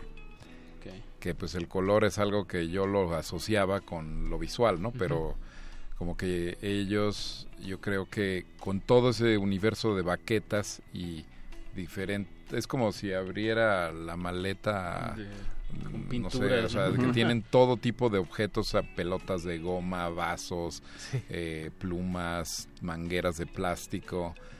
Y eh, efectivamente lo que exploran de, de color es que pues sobre un- la- el mismo punto del instrumento percutido por todos estos diferentes objetos o si no percutido tal vez por ejemplo rasgado acariciado o sea los rechinidos o sea pueden hacer que uno de estos litófonos suene como una ballena o suene como como como una Como como, un vidrio gongo, o sí. como etcétera. O sea digamos que había ahí todo un aspecto que como dice el refrán este era chi- era qué risueña y le hicieron cosquillas no ellos se, se atascaron Eso sí. Eh, y, y bien o sea o sea en realidad creo que fueron pues los mejores eh, intérpretes y compositores que podría haber para esta cosa totalmente patafísica que es el- los litófonos, ¿no? O sea, vamos, era fue una, una, una un encuentro muy no podía haber sido más eh, exitoso, yo creo, porque pues sí, Grato. Sí, perdón que haga este paréntesis. La, la patafísica es como el, el estudio de lo absurdo visto desde un de- desde la, el rigor científico. ¿Es, es algo así? Bueno, la, la definición, una de las definiciones era la como la, la- la- la- el estudio de las excepciones. Ok. O sea, como las excepciones a la regla, Ok, ¿no? ok.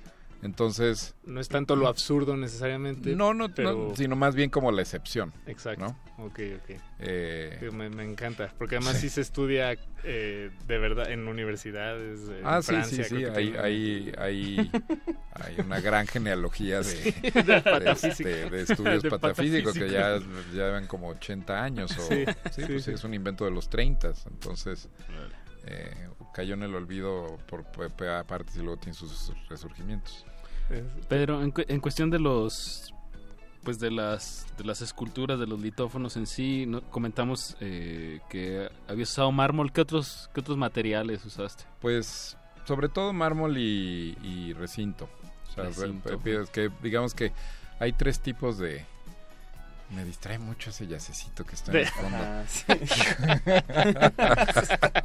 es como de película porno. Sí, sí. Sí, pero de- como, pero como- como de Cinema Golden. Sí, ¿no? sí, sí, sí. De las 11. Ajá. Este, eh, ¿Cuál era la pregunta? Eh, ah sobre, los, materiales, y sobre las Ah, ya. esculturas en sí Ah, ya, ya, ya. Ah, bueno, es que hay, hay tres tipos de piedras. eh, Las eh, ígneas o volcánicas, ¿no? Como la Las, piedra eh, pómez. ex- las, las sedimentarias, ¿no? Que son este po- polvo comprimido, como Ajá. las arcillosas. Y las metamórficas, que son como procesos mixtos. Y el mármol es un proceso metamórfico. por eso tiene las Por eso tiene betas, Betas, exactamente. Eh, pero sí, y el tesontle pues es un sonido. Lo que es lo que es interesante es que sí suena a piedra. O sea, ahí hay una cuestión como muy cavernosa, como muy mm, no me yo siempre titubeo a usar esta palabra, pero muy mística. O sea, como que sí tiene un sonido que es muy meditativo y que sí te vas a un viaje ahí como pues, Introspectivo. Sí, al An- inframundo, ¿no? Ah, ancestral. Exacto. Pero eh, sí, sí tiene esa, esa, no es una música festiva, por supuesto, y pues sí, eh, tampoco sé si sea algo que uno vaya a oír mucho, ¿no? O sea, es una de esas Sí. que lo oyes cada 10 años. así. Que, que, Sí, sí, sí. que curiosamente cuando hicimos la, el- la fiesta, eh, hicimos como una fiesta de lanzamiento del cassette de Pedro, este, y curiosamente lo, lo pusimos al principio y la gente, digo, yo no sé si por faroles o pero este la gente pues como que lo estaba escuchando no bastante se clavaron. se clavaron no este con atención porque justo Pedro me decía bueno pues vamos a poner un track o bueno a lo mejor dos y pues dejamos todo a un lado del cassette corriendo y pues la gente así se tomaba su, su trago y, y pues escuchaba estas estas rocas no sonando que, que ahora es, es muy interesante porque eh, el bueno siento yo que el, el fuerte o el, el- el plato fuerte como la, la sugerencia de consumo de música para litófonos era verlo interpretado por el ensamble Tambuco en la, en la Galería Labor mientras no sé las cuatro o cinco presentaciones que tuvieron. Eh, porque el espacio y, y la sonor- sonoridad eh, cambia, ¿no? Aunque hagas Claro. un registro muy muy fiel, eh, es, es muy distinta la reverberación del cuarto y, y o el movimiento el movimiento de la gente o verlos, ver incluso cómo están generando eh, los sonidos, eh, pues ya es otro diálogo. Em, pero, pero grabarlo en, en cassette, eh, Darío, también creo que es, es, ya generó una capa extra que tal de vez tampoco hipsterismo. estaba... ¿no? Sí. o sea, o sea, si por- ya éramos nefastos antes, ¿no? sí.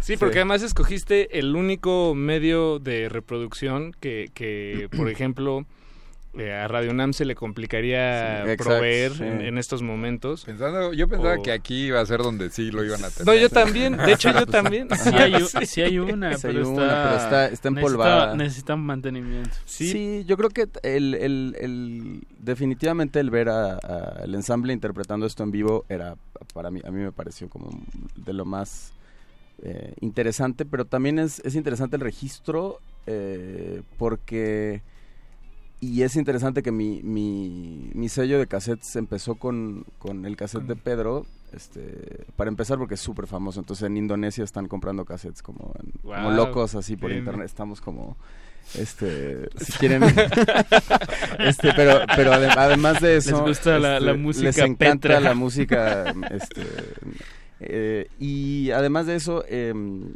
son instrumentos que no existían no o sea hay, hay algo pa- para mí hay algo hay algo bonito. De repente eh, hoy todo el día son como que todos son samples no de repente puedes tener como un sample de y los instrumentos de Pedro solo suenan como ellos y son instrumentos que tampoco existían y que además no están afinados. Entonces una cuestión como bastante desde, desde un punto de vista eh, tal vez de investigación más bien o de pues yo justo tengo los samples de, de- de cada uno de los Litov y además suena solo como eso. Que eso es algo Sí. como todavía más, más nefasto. Sí, porque no lo que, yo. o sea, Sí. lo que lo que es verdad, yo y yo le preguntaba el otro día a un amigo que que sobre hacer discos, ¿no? Y le decía, "¿Y tú qué opinas de la descarga digital?" Y me decía, "Bueno, es que si haces si tienes la descarga digital, ¿cuál es el punto de hacer el disco, no?" O sea, de alguna forma aquí también lo planteamos como que no iba a haber descarga digital, cosa que ahorita estamos sufriendo las Estamos sufriendo. claro. Sí, claro, pero hay que, hay que ser congruentes, ¿no? Sí.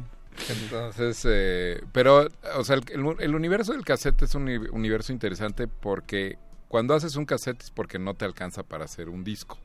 ¿no? Exacto. Eh, y eso implica que muchas de las cosas más raras solamente se hayan editado en cassette. Ya, Luego sí, ya claro. si se vuelven leyenda, Claro. se hacen reediciones en LP así de las cassettes perdidos. De... Sí, sí, sí, claro, claro. sí, sí, sí. Ahora, también creo que es, es padre eh, exigirle al, al escucha un esfuerzo de su parte. En este caso, conseguir Claro. un reproductor, ¿no? Sí, claro, O sea, que de no- la tía, ¿no? O sea, que Sí, no sea sí. inmediato. el- Que sea como una aventura de, de buscar un tesoro. Sí. O, o más bien tienes un tesoro, pero entonces Claro. necesitas eh, embarcarte en otra aventura este, paralela. Justo, justo el otro día un amigo me, me, me escribió y me dijo, oye, este, no, o sea, tuve que ir a casa de un amigo que vive en Tlalpan a escuchar el cassette, pero me encantó, ¿no? Y eso me pareció como... Sí, pues la o sea, O sea, literalmente la música lo llevó a Tlalpan. Claro, imagínate. Yo ahorita estoy visitando el, el sitio grasnido.com. Ahí lo pueden conseguir, Ahí están las fotos de, sí. pues de las piezas, de cómo se grabó y de- Sí, y habrá, habrá más cassettes, ¿eh? es el, el primero, digo, digamos que eh, ya van a ser cosas más ortodoxas como ambient, este, música electrónica, experimental, etcétera, pero también me gustaba que la- el, primer, el primer cassette fuera algo completamente, porque no quería caer como, como en el... eh, pues, de repente hay, hay, hay sellos que siempre sacan como el mismo tipo de música, ¿no? Entonces, pues me, gust- me, me encantó que el primero fuera algo completamente distinto, unos- unas piedras ahí tocadas. Unos litófonos. Pedro, eh, ahorita en qué, digo, debes de andar en, en mil cosas, pero ¿en qué andas? ¿En qué andas? ¿En qué ¿Qué- qué proyectos andas? Mm, Sin pues... echarle sal. Sin salarlo. Déjame pensar. Eh, bueno, puedo invitarlos a una exposición que curé ahorita en el Museo Ah, el del Eco. Experimental E- el, el Eco, sí. Es una Geles. exposición de Geles Cabrera, una escultora mexicana que tiene 92 años. Y eh, podemos hablar de la morfocromofonía, que es todavía un proyecto, este, Sí, es un es un proyecto, este, que, en- que está ahí en- medio en hold, pero Ajá, interesante. Sí. Eh, Pero bueno, viene el caso con el programa, ¿verdad? También. Sí, claro, claro. ¿Morfocronofonía? La morfocromofonía. Ah, cromofonía. Es que bueno, el caso es que en el contexto de estar haciendo esta exposición, que los invito a que la vayan a visitar en el ECO, hasta el- va a estar hasta el 8 de noviembre, y, y que es básicamente pues una revisión de 70 años de carrera de Geles Cabrera, que fue la primera mujer escultora de México, hablando con ella sobre, eh, sobre su vida, nos contó de la morfocromofonía, que era un invento de los años 40, o sea, más, o sea, finales de los años 30, que es una correlación entre color, movimiento y sonido. Y fue inventada por un personaje que se llamaba Al- Alfonso Payares, que era arquitecto, pero también era pianista. Mm. Y este Payares viajaba en los, eh, por Europa como concertista y entra en contacto con los futuristas italianos y con Stravinsky y con mucha de la vanguardia europea de los años 30. Y al llegar a México empieza a hacer experimentos de invenciones muy peculiares, entre ellos la morfocromofonía, que consiste, es un método de danza, eh, en donde, por ejemplo, colaboró con Luis Barragán, también, que pues era como uno de sus mejores amigos, y hacían saturaciones de color en el escenario y se tocaban ciertas piezas a ciertas alturas. De, de- digamos, o sea, de- eh, la correlación entre el espectro cromático y, Y- el y espectro de tono, también iba acompañado de que las bailarinas o los bailarines bailaban a diferentes alturas, o sea, Ah, por ejemplo, en el suelo o como En como cunclillas. cuclillas o, o- o erguidos o saltando.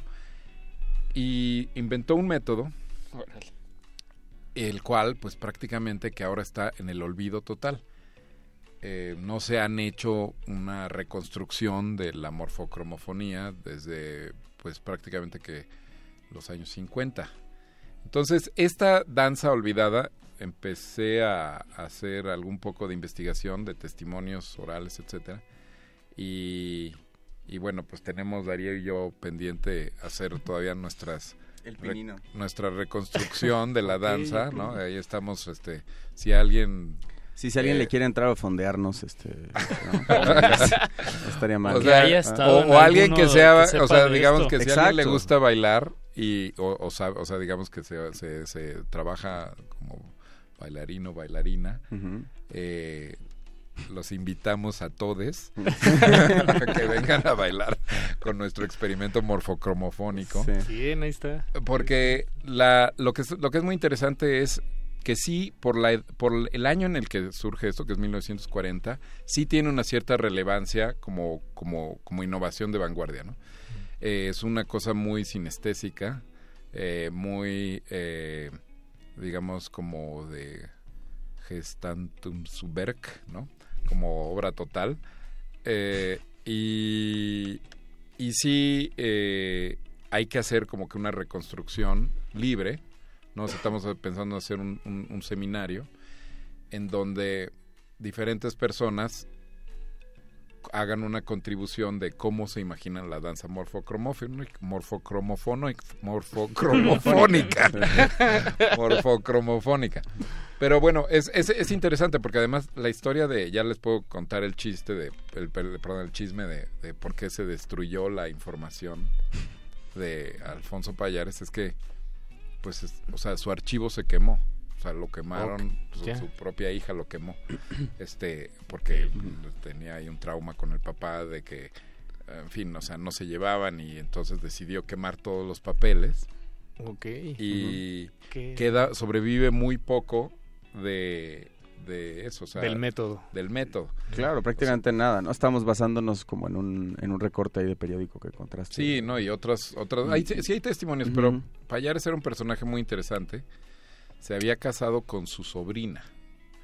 Entonces, la, los hijos que tuvo habían salido bien. Todas estas son historias que me cuenta Geles Cabrera, que son como chistes, chismes de los años 40. Qué- Pero, qué pero por ejemplo, pues eh, la historia de Payares es que, que se casa con su prima, perdón, con su sobrina, pero los hijos salen bien, o sea, nunca hubo ningún tipo de deformidad ni nada.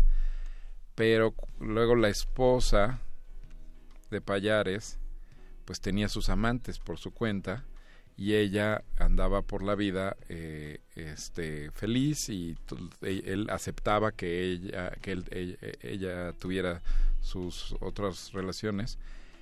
Y los hijos eh, o sea hay un momento en donde la esposa enferma ya no puede caminar y se suicida se tira del tercer piso de la casa. Entonces ahí este él luego muere de tristeza poco después y los hijos un poco tal vez traumados de que tenían unos papás muy excéntricos deciden quemar lo, el archivo de Payares. Y un vecino se da cuenta que hay fuego en la azotea. Entonces cruza por la azotea y logra rescatar las cenizas se va a París y luego eh, eh, aparte de ese archivo pues se ha recuperado ¿no? digo estas son historias que me cuenta Geles Cabrera que Sí. te digo te, me tiene 92 años Pero pero hay un libro sobre Payares y hay que publicó la UNAM y hay una serie de información ahí sobre otras cosas que inventó por ejemplo inventó un método de notación eh, musical para la máquina de escribir. O sea, tú puedes, es un Ah, método de cómo puedes escribir notas musicales con la máquina de escribir. Y también inventó un método de cómo enseñar eh, música a los sordos. Eh, entonces, pues Sí. era como un personaje así como inventor loco. Y tiene esta cosa que te digo es la morfocromofonía, que es un proyecto ahí in- to- Wow. todavía por, por, por investigar, muy Sí. patafísico. Además me, me encanta que todo venga de, de pues este anecdotario de Geles, que, que además en, en la exposición del, del Museo de- del Eco, experimental del Eco, hay un video de, de una entrevista que, Sí. que le hiciste muy muy bueno, muy recomendable. Eh, y bueno, pues no, no nos queda más que hacer la, la invitación. Vayan, Sullivan Sí, sí. 43, Colonia San Rafael. ¿Hasta cuándo va a estar? esta Hasta noviembre. Hasta noviembre. El Museo Experimental El Eco. Que también es de la UNAM. Así es. sí. Este, y, y yo quería también invitarlos el jueves, este jueves. Este va a haber una fiesta de, de Grasnido Tapes. Ah, bien. ¿Dónde, dónde? Eh, ¿Dónde es Darío? En Yuyu, que es un club ahí eh, en Versalles 94. Ujú. Y va a tocar. eh, nuestro headliner es Las Brisas. que- Ah, buenísimo. Sí, que son bastante buenos. Es uno de los proyectos de Esteban Alderete. Esteban, exacto. Saludos al buen Este, Esteban. Saludos al, al amigo Esteban. eh, y que, que tal vez el siguiente cassette de Grasnido va a ser algo de él. No, va- no vamos todavía a Sin salar, sin salar. Hospital- tiene varios proyectos. Exacto. Hospital de Hospital de México. México, Nicolás. Uno de esos, pero. Este, y es a las. eh, empieza a las 11 este jueves 4 de octubre. También toca Concepción Huerta. em, eh, yo. y mm, al final hay una chica que va a poner viniles que se llama Eucle. Que está, está interesante. Si quieren, pues a mí lo que siempre de niño me, me emocionaba de la radio era regalar cosas. ¿no? Bueno, no sé si podemos, este, podemos Sí. regalar un par de, como Ah, de entradas a la fiesta si quieren. Sí, llámenos al 5523 50, no, 5523 7682 Ujú. y los Ya. anotaremos en, en la lista, la nada más denos su nombre y con, con mucho gusto. 5523 7682. Bien. Sí. Pues Eh, ahí eh, fue Pedro Darío, con muchas ustedes, gracias por, por acompañarnos. Ya es, es momento de, de, de, de muchacho. No sé por qué dije muchachos. Eh, de- es momento de dar paso al siguiente bloque de este programa antes de despedirlo. Estamos en la línea con Ferraz. Ferraz, ¿nos, nos escuchas? Sí, ¿cómo están? ¿Cómo estás? Todo bien, hermano, muchas gracias. ¿Y ustedes? ¿Todo bien? ¿Todo bien? Muy Qué bien, bueno. Ferraz. Pues estamos aprovechando, pues así como, como Darío aquí invitó a un, a un evento el jueves, pues tú tienes un evento el miércoles. Así Eh, es. Poniendo así rápidamente en contexto, bueno, Ferraz ya nos ha acompañado aquí en la cabina, músico de Venezuela, eh, con... Pues recuerdo que eran unos ritmos bastante, pues como electrónica, tropical, pero tú lo puedes describir mejor, Ferraz. Sí, claro, mira, este lo que los quiero invitar a todos el miércoles, este miércoles 3 de octubre, al Bar Oriente, donde voy a estar realizando mi show en vivo. Que bueno, básicamente Ferraz es un proyecto musical de que mezcla la música electrónica con el new soul, un poco de jazz, hip hop. Es como un poco de todo lo que a mí me gusta y voy a estar presentando material inédito y voy a estar presentando mi nuevo sencillo. Es como una especie de showcase lo que va a suceder que voy a estar presentando mi nuevo sencillo en nuestros horarios, que tienen la colaboración con el rapero Sabino.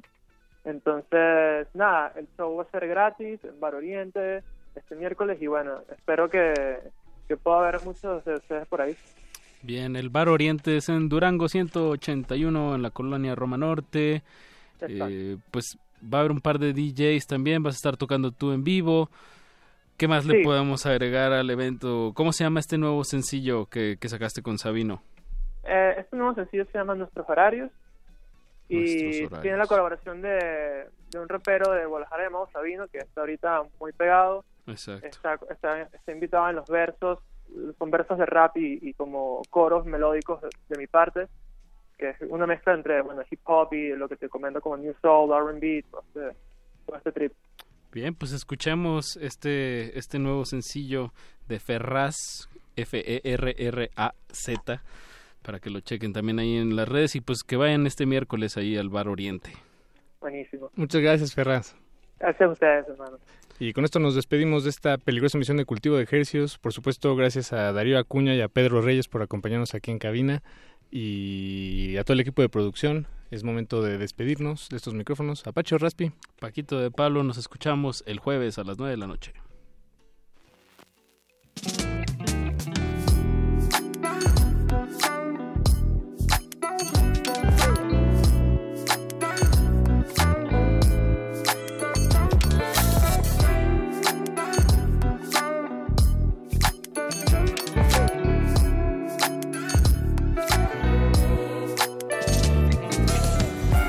Y ya no estabas aquí. Odio la realidad porque aquí yo ya no te tengo. Anoche fuimos a pasearnos por París. Viste que amanecía y solo dijiste ahorita vengo. Es solo en mis sueños en donde tú te apareces. Entre cielos azules o nadando con los peces. Se ha convertido insoportable el despertar. No puedo esperar a que se vuelva a ser de noche y regresar. Cuando estoy despierto las horas son aburridas. No le encuentro sentido esta cara de la vida. Va terminando el día y conforme entra la somnolencia, puedo sentir que se presenta tu presencia. Y si piensas, no estoy tan desviado. Al final lo que te llevas de esta vida es lo experimentado. Y si lo que sueño contigo es mucho más real de lo que vivo, fíjate que tú te has convertido mi más grande motivo. Y es que en mis sueños siempre estás tú. Cuando te veo junto al cielo azul y en un destello te alejas tú. Resistencia modulada. Hay un abismo de diferencia entre leer en voz alta e interpretar un texto con todos los matices que nos puede dar el instrumento más antiguo, la voz humana. Radio UNAM invita al público en general que desee entrenarse en la interpretación vocal a inscribirse en el taller Voz, tu voz, impartido por Elena de Aro. Desarrollo de la conciencia corporal, reconocimiento de la voz y lectura de interpretación para todo público. Todos los lunes y miércoles de noviembre de las 18 a las 21 horas. Informes e inscripciones al 5623-3272. Una voz bien entrenada puede construir un mundo. Radio UNAM invita.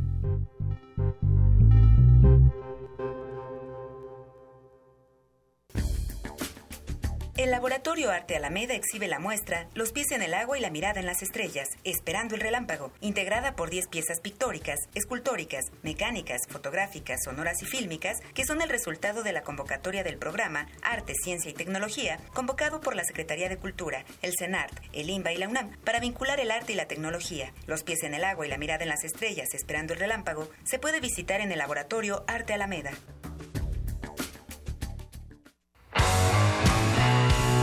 Los alquimistas abrieron un libro y encontraron la clave.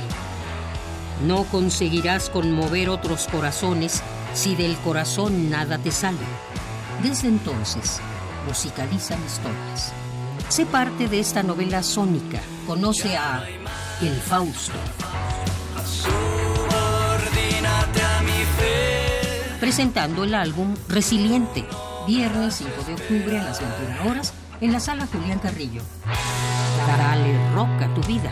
Sé parte de Intersecciones. Radio UNAM. Experiencias sonoras.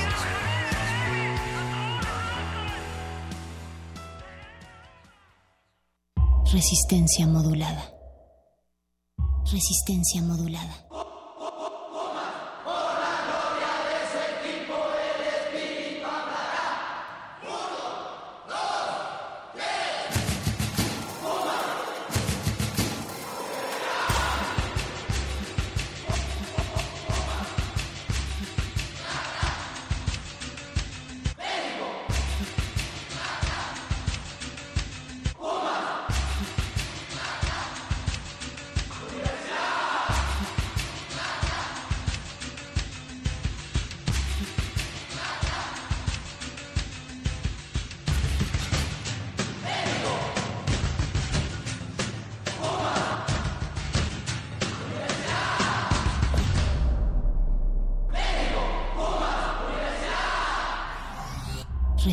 Modulada.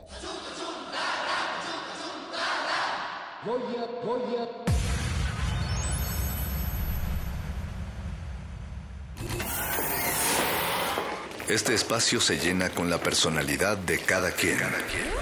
Este espacio suena igual que el pasado y las aficiones de una persona. Aquí los individuos entran a descomponerse en las partículas musicales que los conforman. Playlist. Conciertos unipersonales de amplio formato.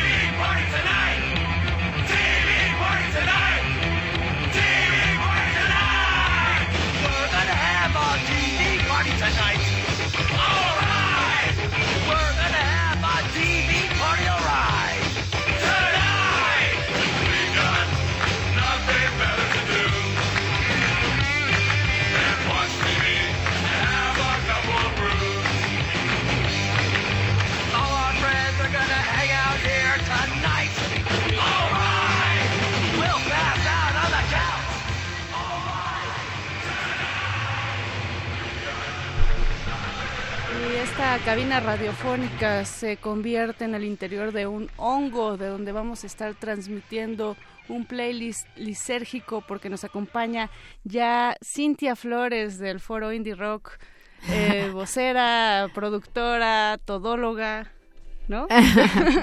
¿Cómo Pues, estás, Cintia? Sobre todo vocera, ¿no? Vocera. muy bien, muy bien. Aquí con la emoción, bueno, todo el, ¿Qué tal el nervio? manojo de emociones, ¿no? Por el día de hoy que, que también tuvimos por ahí una noticia fuerte para el festival Hipnosis. Entonces, pues traigo emoción, traigo nervios, traigo... Todo, de todo un poco. Sí, Ahora sí, sí, que te explotaron las emociones Exacto, el día de hoy. exacto. Antes de Pero comenzar, todo bien. me gustaría, eh, Cintia, agradecer a nuestro productor de este playlist que está rodeado de pitufos, es Betoques. Ahí están haciéndole eh, travesuras a nuestro buen Betoques y el sensei mago que nos abre esta puerta y que controla, que no deja que todo se salga de esta realidad, el buen don Agustín Mulia, muchas gracias. También está allá Alba Martínez en continuidad. Muchas gracias Alba por seguir aquí resistiendo la noche. Sí, oye, la hora está buena, ¿eh? Para, Sí, así es. Mi nombre es Mónica. Sorrosa y, y pónganse en contacto con nosotros, eh, expandan sus frecuencias, conéctense a través de Facebook, Resistencia Modulada y Twitter, arroba R Modulada. Hoy vamos a hablar eh, sobre el Festival Hipnosis, pero también eh, Uh. acerca de quienes des- están detrás de este proyecto que es la gente del foro Indie Rocks y de Indie Rocks. Pues varios, varios son, somos un grupo ahí de, de personas y de empresas, bueno, de proyectos, así como, o sea, no solo está Indie Rocks, también está Meridian, también está Switch, que es como una productora también, de, eh, y pues Platícanos un gran cómo- equipo, un ¿Cómo se, da, equipazo. ¿Cómo se da esta conexión de, de, digamos, de gente emprendedora que le gusta la música, que está dispuesta a apostar a los festivales y a los eventos en vivo? Eh, ¿Cómo empieza a maquinarse Hipnosis 2018? Que esta es su segunda edición, por cierto. Sí, sí, bueno, eh, la idea principal de Hipnosis surge, este, pues ya, ya tiene muchos años ahí como cocinándose.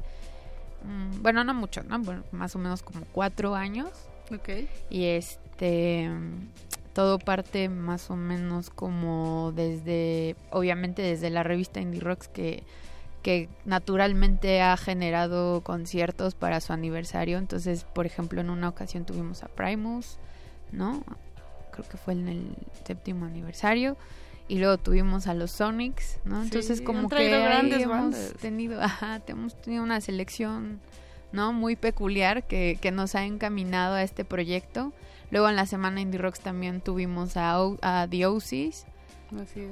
el año que le siguió tuvimos a The Miro, entonces pues ahí hemos estado como agarrando este tipo de géneros para ir cosechando, ¿no? Las bases como promotores para tener el festival Hipnosis, ¿no? Y, y en esta ocasión, que ya es la segunda, pues es, es seguir en esa lucha, ¿no? De seguir trabajando por pues por un proyecto que le está apostando a unos sonidos muy específicos y que alrededor del mundo es una, o sea, se ha vuelto una comunidad muy grande, está creciendo. Digo, siempre ha habido como gente que sigue la psicodelia y el garage y todo, pero este tipo de festivales que ya también ya llevan más años, como Levitation, Desert Days, este, el Bristol Psych, Psych Fest, hay, hay muchos, ¿no? Había visto una nota por ahí del blog de, del Foss Club, donde veíamos una listototota, ¿no? Y dijimos, pues, ¿por qué no el de México?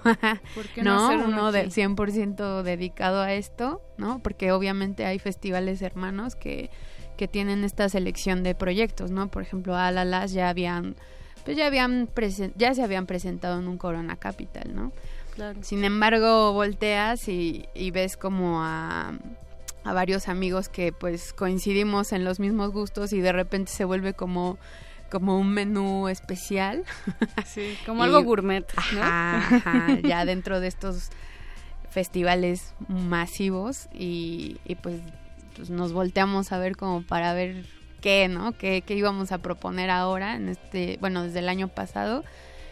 Pues el- la primera edición se dio muy bien, ¿no? Todo salió bastante, mejor de lo que esperábamos, con, sobre todo con la respuesta del público y pues por lo mismo seguimos, ¿no? Seguimos en esta segunda edición en donde te digo que pues ha estado también un equipo bastante fuerte, ¿no? De, de gente con experiencia, ¿no? En otros proyectos, pero que ahorita pues ya se da como la combinación perfecta para que podamos dar algo de calidad, ¿no? Para nuestro público. Claro, la sinergia, ¿no? Que siempre Exacto. tiene que existir para que fluyan las cosas. sí, que es muy difícil, ¿no? De que se genere y de que tenga armonía, pero afortunadamente ahí, ahí vamos y, y bueno, ahorita también las cosas se acomodaron para que ya el festival se transforme un poquito, digo, no una vándaro, pero sí ya en un proyecto que ya salió, ya se salió, ya se fue al bosque, ¿no? Entonces Pero, yo creo que ya va a ser otra...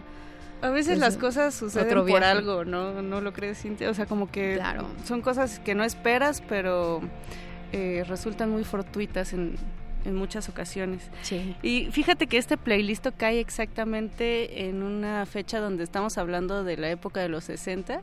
Estamos hablando sobre todo del 2 de octubre, que es el día de mañana, pero también estamos envueltos en esta en esta, digamos, en este ambiente, en la psicodelia, que sí se desarrolla en los 70, pero que ya tiene como sus primeros pasos en, en los años 60, ¿no?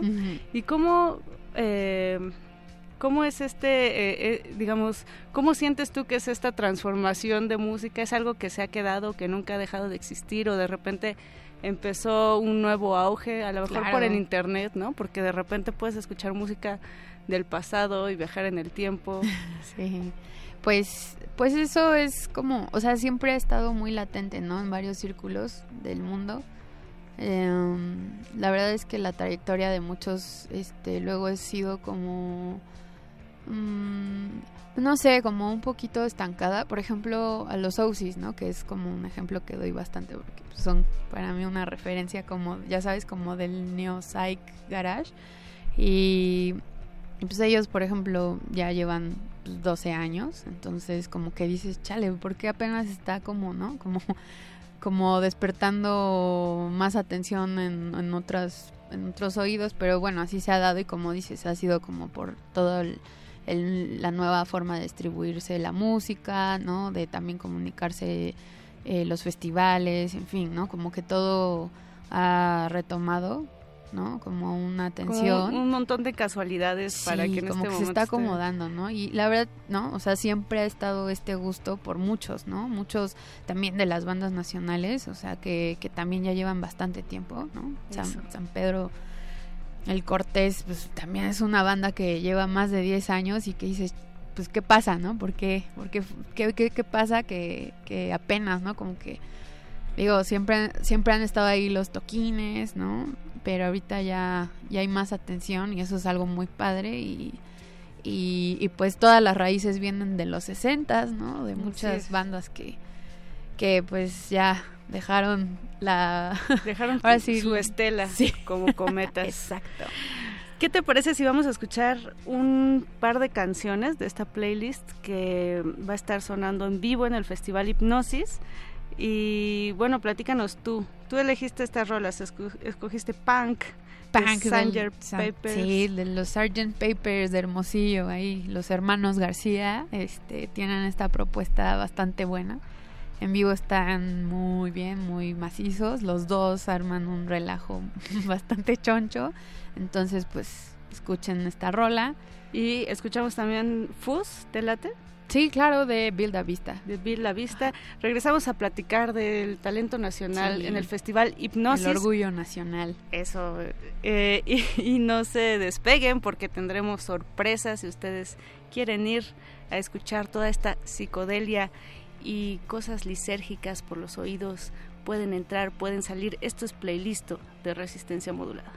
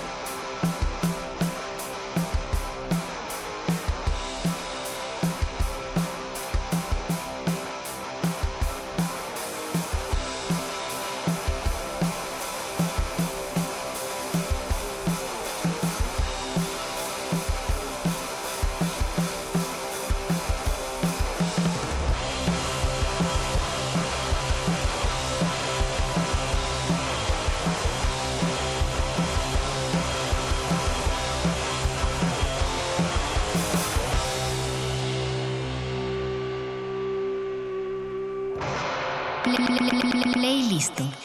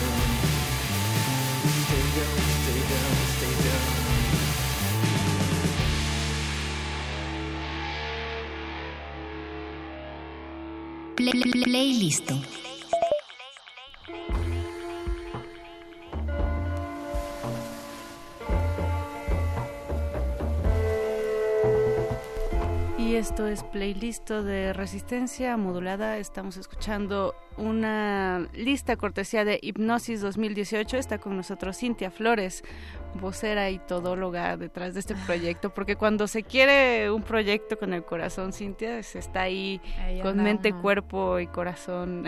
Claro, ahí estamos todos. ¿Tú eh, perso- personalmente te, te gusta esta música? Pues si eres sí. afín al, al este eh, psyche, al garage, exactamente al garage al fuzz a la psicodelia Sí, no, es, es nuestro mero mole.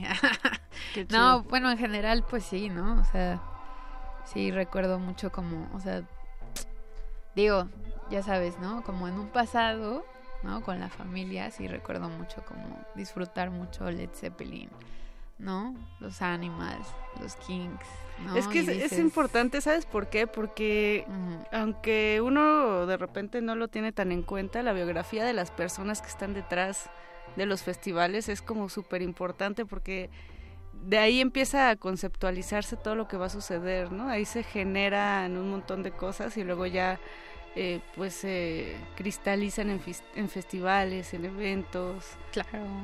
Sí, también está padre ir como leyendo al público, ¿no? O sea, ir conociendo qué sí, qué no. ¿Les dio miedo, por ejemplo, el, cuando hicieron la primera versión de Hipnosis? temieron claro. que, que no se llenara, que no hubiera tanta banda afina a estos Sí, sonidos. Siempre, siempre es el, o sea, como este miedo, ¿no? De apostar, porque pues le estás apostando como algo que, que requiere mucho, mucha energía de tu equipo, dinero, ya sabes, como que la gente también, pues, pues así, Se o sea, sobre todo por una, no, y por una primera edición que confíe, ¿no? Para, para pues pagar su boleto y ir a disfrutar, ¿no? Porque luego en México pasa mucho, digo, sí, pues sobre todo con promotoras como muy nuevas o muy chicas, dentro y fuera de la ciudad, la verdad, ¿no? Como que la gente es temerosa de, chin, es que pues se va a cancelar o va a sonar bien feo o ya sabes, que pues sí sucede, ¿no? Porque no es nada fácil armar una producción, ¿no? Sí. De estas dimensiones y tener como muy mucho cuidado de los detalles, ¿no? Que, que uno busca y espera y sobre todo, ¿no? Como melómano, luego de este tipo de bandas, uno es bien sangrón. entonces, entonces sí procuramos estar como pues como pues sí, como checando con todos, ¿no? Como que esté ya bien cubierta la parte de sobre todo, ¿no? del stage. Claro, es que uno va a un festival y si todo sale perfecto, es como normal, fluye, natural, pero si hay algo, un detalle, ¿no? Que salga mal, de repente todos se voltean a ver ese detalle sí. y es como se vuelve y luego el no tema. todo lo que sucede, ¿no? Como tras bambalinas para no sé, en este caso, en esta edición también, por ejemplo, King Gizzard, pues eh, fue algo muy difícil, ¿no? Como para traer a México porque ya llevan tureando un buen de tiempo, entonces, pues nada, pues nada lo estaba convenciendo, de repente ya uno eh, al parecer iba a ser papá, entonces, Oh. pero de repente ya todo cuadró y ya vienen, ¿no? Y Es se van a aventar su gira. Esta edición eh, de más de King Lizard. Pues- the Wizard Lizard. Pues tenemos a Alalas, que ya había mencionado, a. Wooden Ships, que es la primera vez que vienen a la Ciudad de México, y están estrenando un, un material bien padre, que se llama V. Entonces, ¿qué más tenemos? Tenemos a Dive, el regreso de Dive, tenemos a las Stonefield, que es una banda de chicas de Australia también. Eh, está, está, está chistoso porque pues, son hermanas, ¿no? Y todas tocan muy bien. Tuvimos la oportunidad de verlas en Levitation de este año y, y también nos, pues, nos dejaron Les bien contentos. ¿no? Ajá. Y, y ahora en esta edición metimos a OM, que pues ya es un rollo más oscuro, más stoner y doom. Eh, y la gente quedó muy contenta, ¿no? Con, con esta nueva integración de otros sonidos. Y pues poco a poco lo que queremos va a ser, o sea, lo que buscamos va a ser ir ampliando como el espectro de sonidos para ir experimentando todo en torno a, al, pues al rock, ¿no? Al, al sonido análogo de las guitarras, el fuzz. Sí, al- eh, ahora sí que a- a la- al rock eh, en toda la extensión Sí. de la de las letras que eso implica. ¿Te parece si vamos a escuchar otro par de rolitas? Claro. Escuchamos pues, a San Pedro el Cortés Venga. y eh, a los Bugarins. ¿Está bien? Va, va, va. Esto es playlist de resistencia modulada. Si a ustedes les gusta la lisergia sónica, quédense, porque tenemos sorpresas. Play- play- Playlist. Thank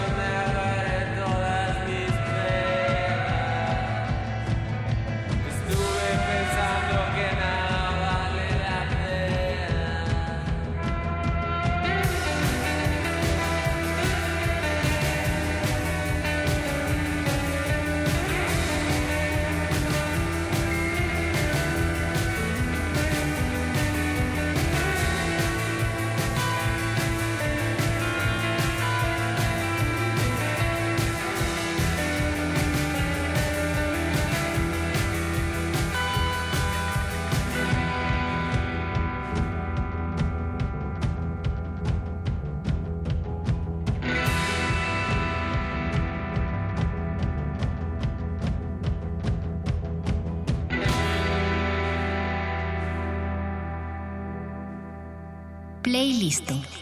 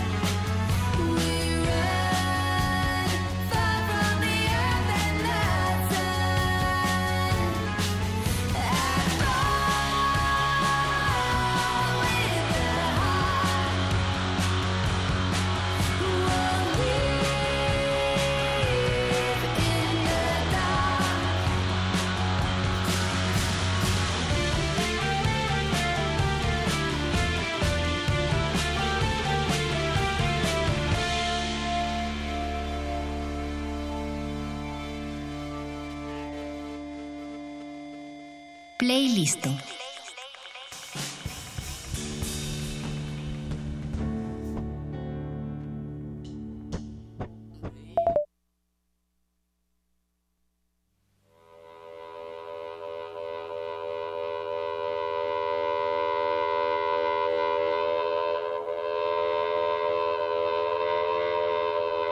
nos andábamos adelantando. Es que de repente si uno se pone a escuchar este tipo de rolas sobre todo, pues inevitablemente te clavas, ¿no? Te quedas ahí un buen rato. Hipnotizado. Creo que es música para para sí, para quedarte un rato ahí viendo las diferencias eh, de la textura entre la guitarra, el bajo, lo que hace el bataco, ¿no? Sí. O sea, puedes analizar un montón de cosas y, y se disfruta mucho. Creo que Claro. se disfruta muchísimo. Y Cintia, estamos platicando acerca de esta edición de Hipnosis 2018. Sí, cambia de sede.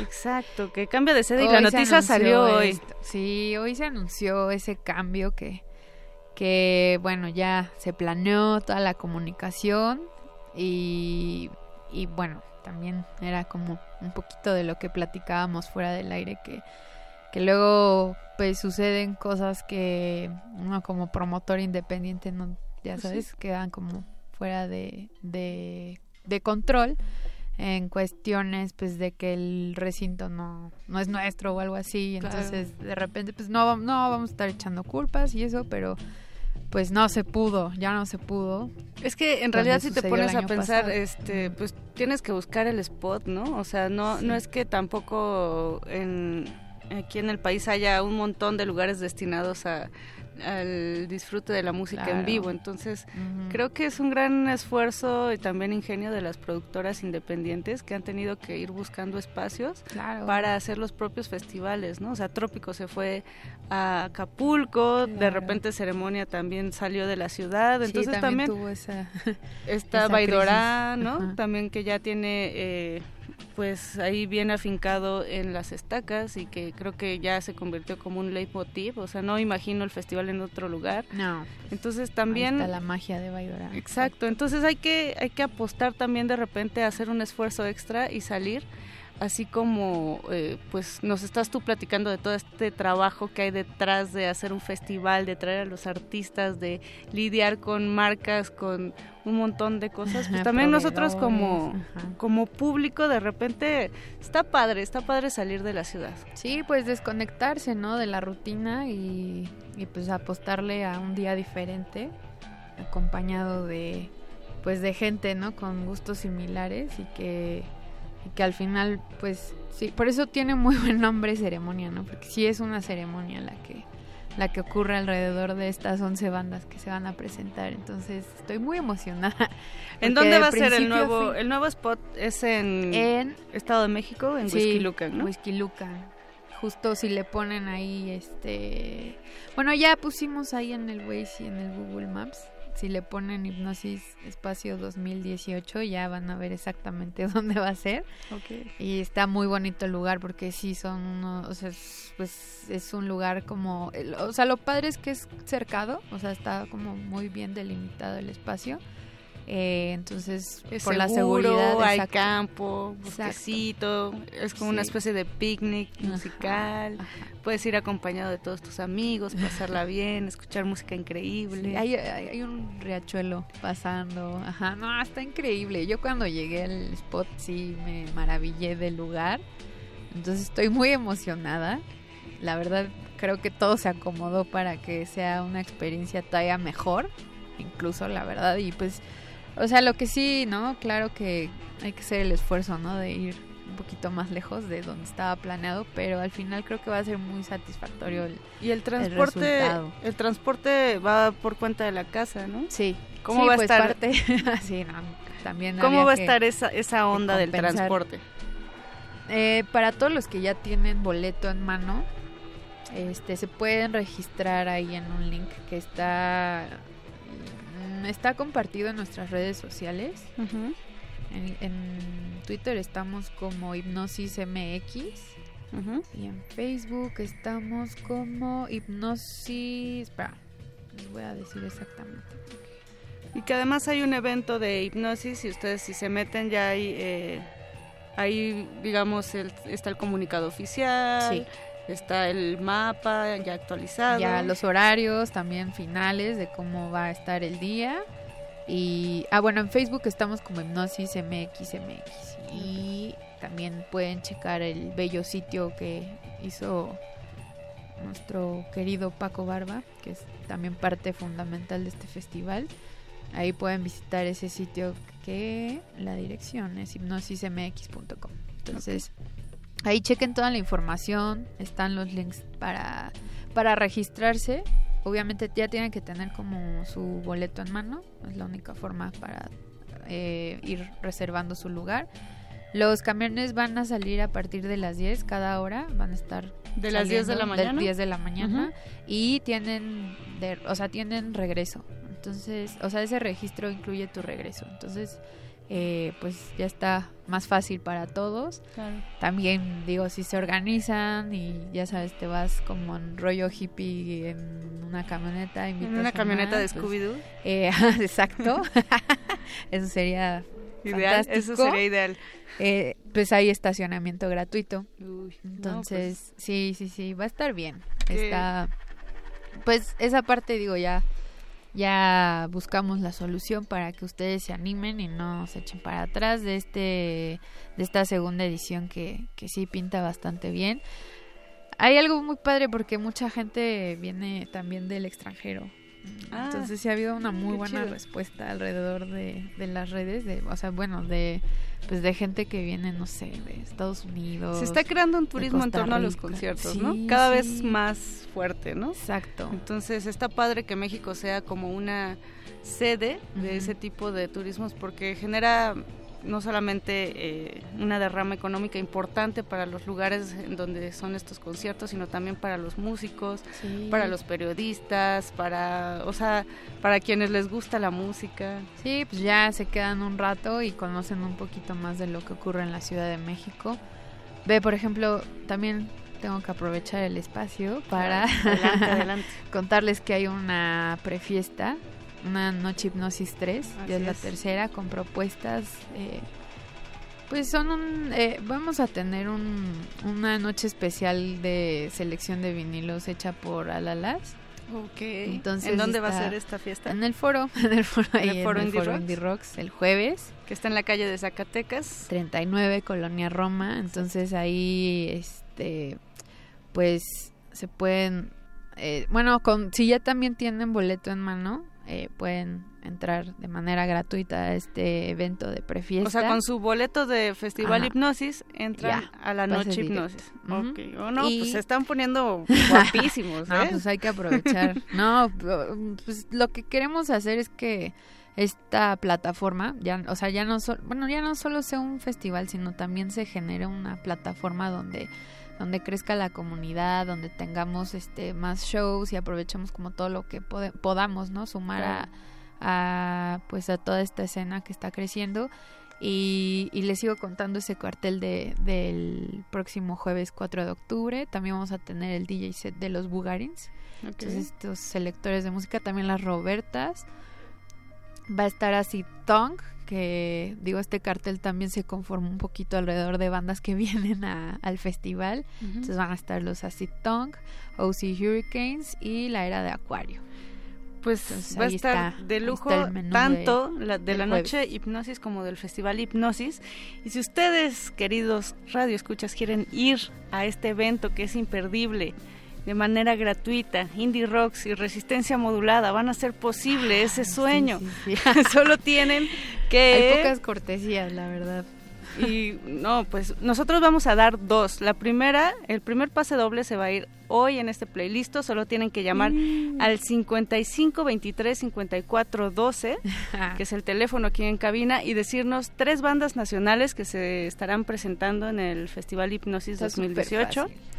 Y el segundo boleto lo vamos a dar a través de nuestras redes sociales, así es que estén pendientes de nuestro Twitter y de nuestro Facebook. Eh, así es, 55 23 54 12 es el teléfono aquí en cabina. Así es que tres bandas nacionales y vamos a seguir escuchando este playlist porque la noche se está escurriendo lisérgicamente. Cintia, ¿qué te parece si eh, seguimos, con Deep y con Om? Ándale. ¿Te Que, late? que están muy diferentes, pero para que vean, ¿no? Como Los contrastes. Sí, los contrastes que habrá ese día. Eso es resistencia modulada playlist.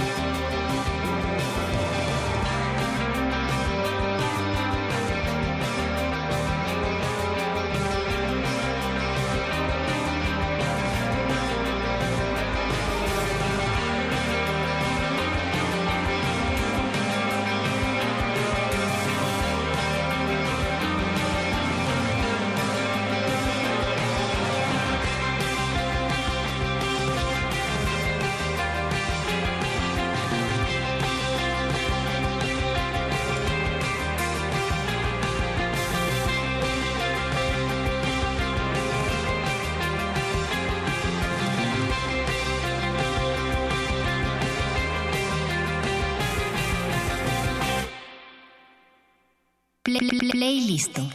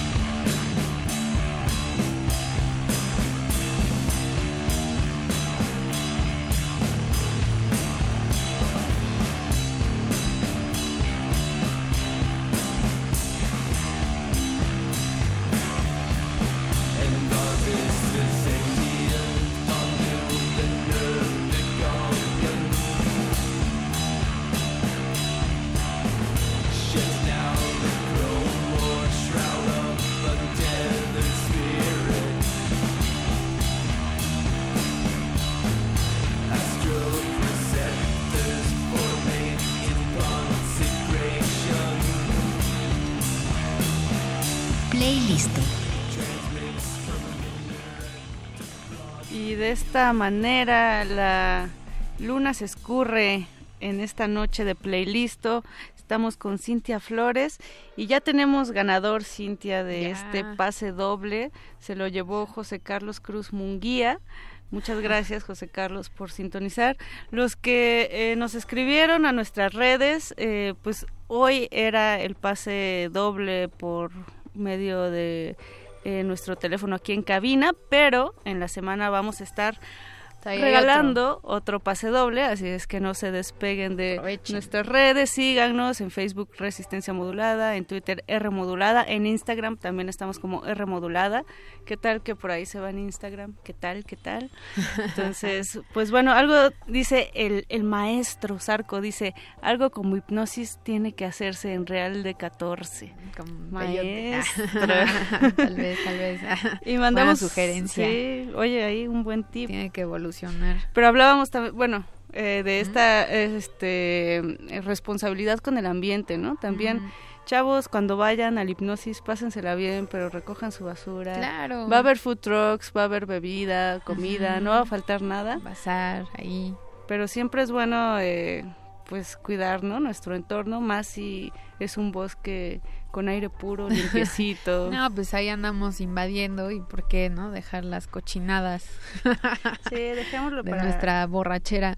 No, digo, no pasa nada, pero lo que, o sea, lo que lo que sí vi el año pasado es que la gente fue muy respetuosa, entonces espero que también este público respete el espacio, ¿no? Que está ahí en medio del bosque y que y pues pues sobre todo que que uh, pues también no está tan padre estar viendo ahí todo el cochinero, ¿no? De todos. Sí, seamos responsables con nuestro ambiente, disfrutemos la música, pasémosla bien y eh, pues escuchemos sobre todo, tengamos las orejas bien abiertas ese día porque va a invadir todos nuestros sentidos el Festival Hipnosis 2018. Cintia Flores, eh, recuérdanos las redes, por favor. Porque, porque van a salir dudas y ustedes Sí, van para a que estar estén ahí, ajá, preguntando directo. Ahí está el equipo de comunicación, el equipazo de comunicación que tiene a cargo estas redes. Tenemos el Facebook, estamos como Hipnosis MXMX para que nos busquen. Eh, también tenemos Twitter, estamos como Hipnosis MX y de la misma forma aparecemos en Instagram. Ahí está. Ahí Ahí, está están las redes. Y ya nos dice, ya, ya tengo boletos para hipnosis, la Trell Spencer, que supongo que es eh, José Carlos Cruz. Pues ahí está. Muchas gracias por escuchar Resistencia Modulada. También saludamos a Pablo Extinto, fiel radio escucha. Yo agradezco a Betoques, que ya anda cotorreando con los pitufos ahí a su alrededor. Y al nuevo sensei de esta cabina radiofónica, José de Jesús Silva, muchas gracias por hacer ese cambio con Don Agus. Eh, los vamos a dejar con una canción y los dejamos también con esta invitación abierta. Sí, muchas ¿no? gracias por el espacio y allá los esperamos, anímense, todavía están a tiempo, ¿no? De planear, de irse bien abrigados, Eso. de llevar sus botitas Eso, para eso. la lluvia. Va a ser en frío, fin, ¿no? entonces. Todavía hay tiempo para planear, entonces allá los esperamos. Y no se despeguen de nuestras redes porque estaremos regalando otro pase. Mi nombre es Mónica Sorrosa y esto fue Playlist de Resistencia Modulada.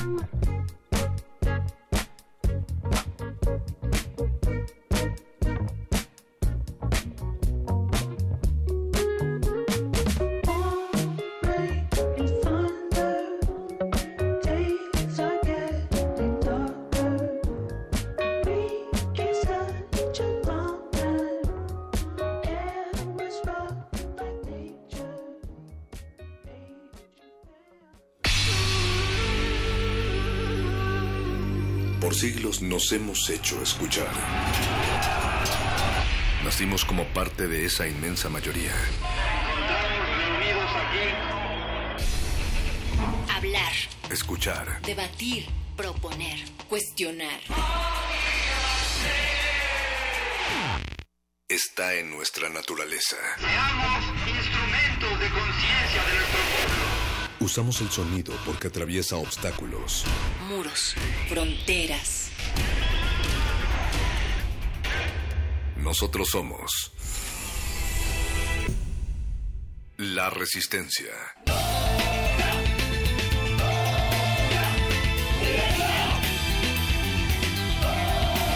Resistencia modulada.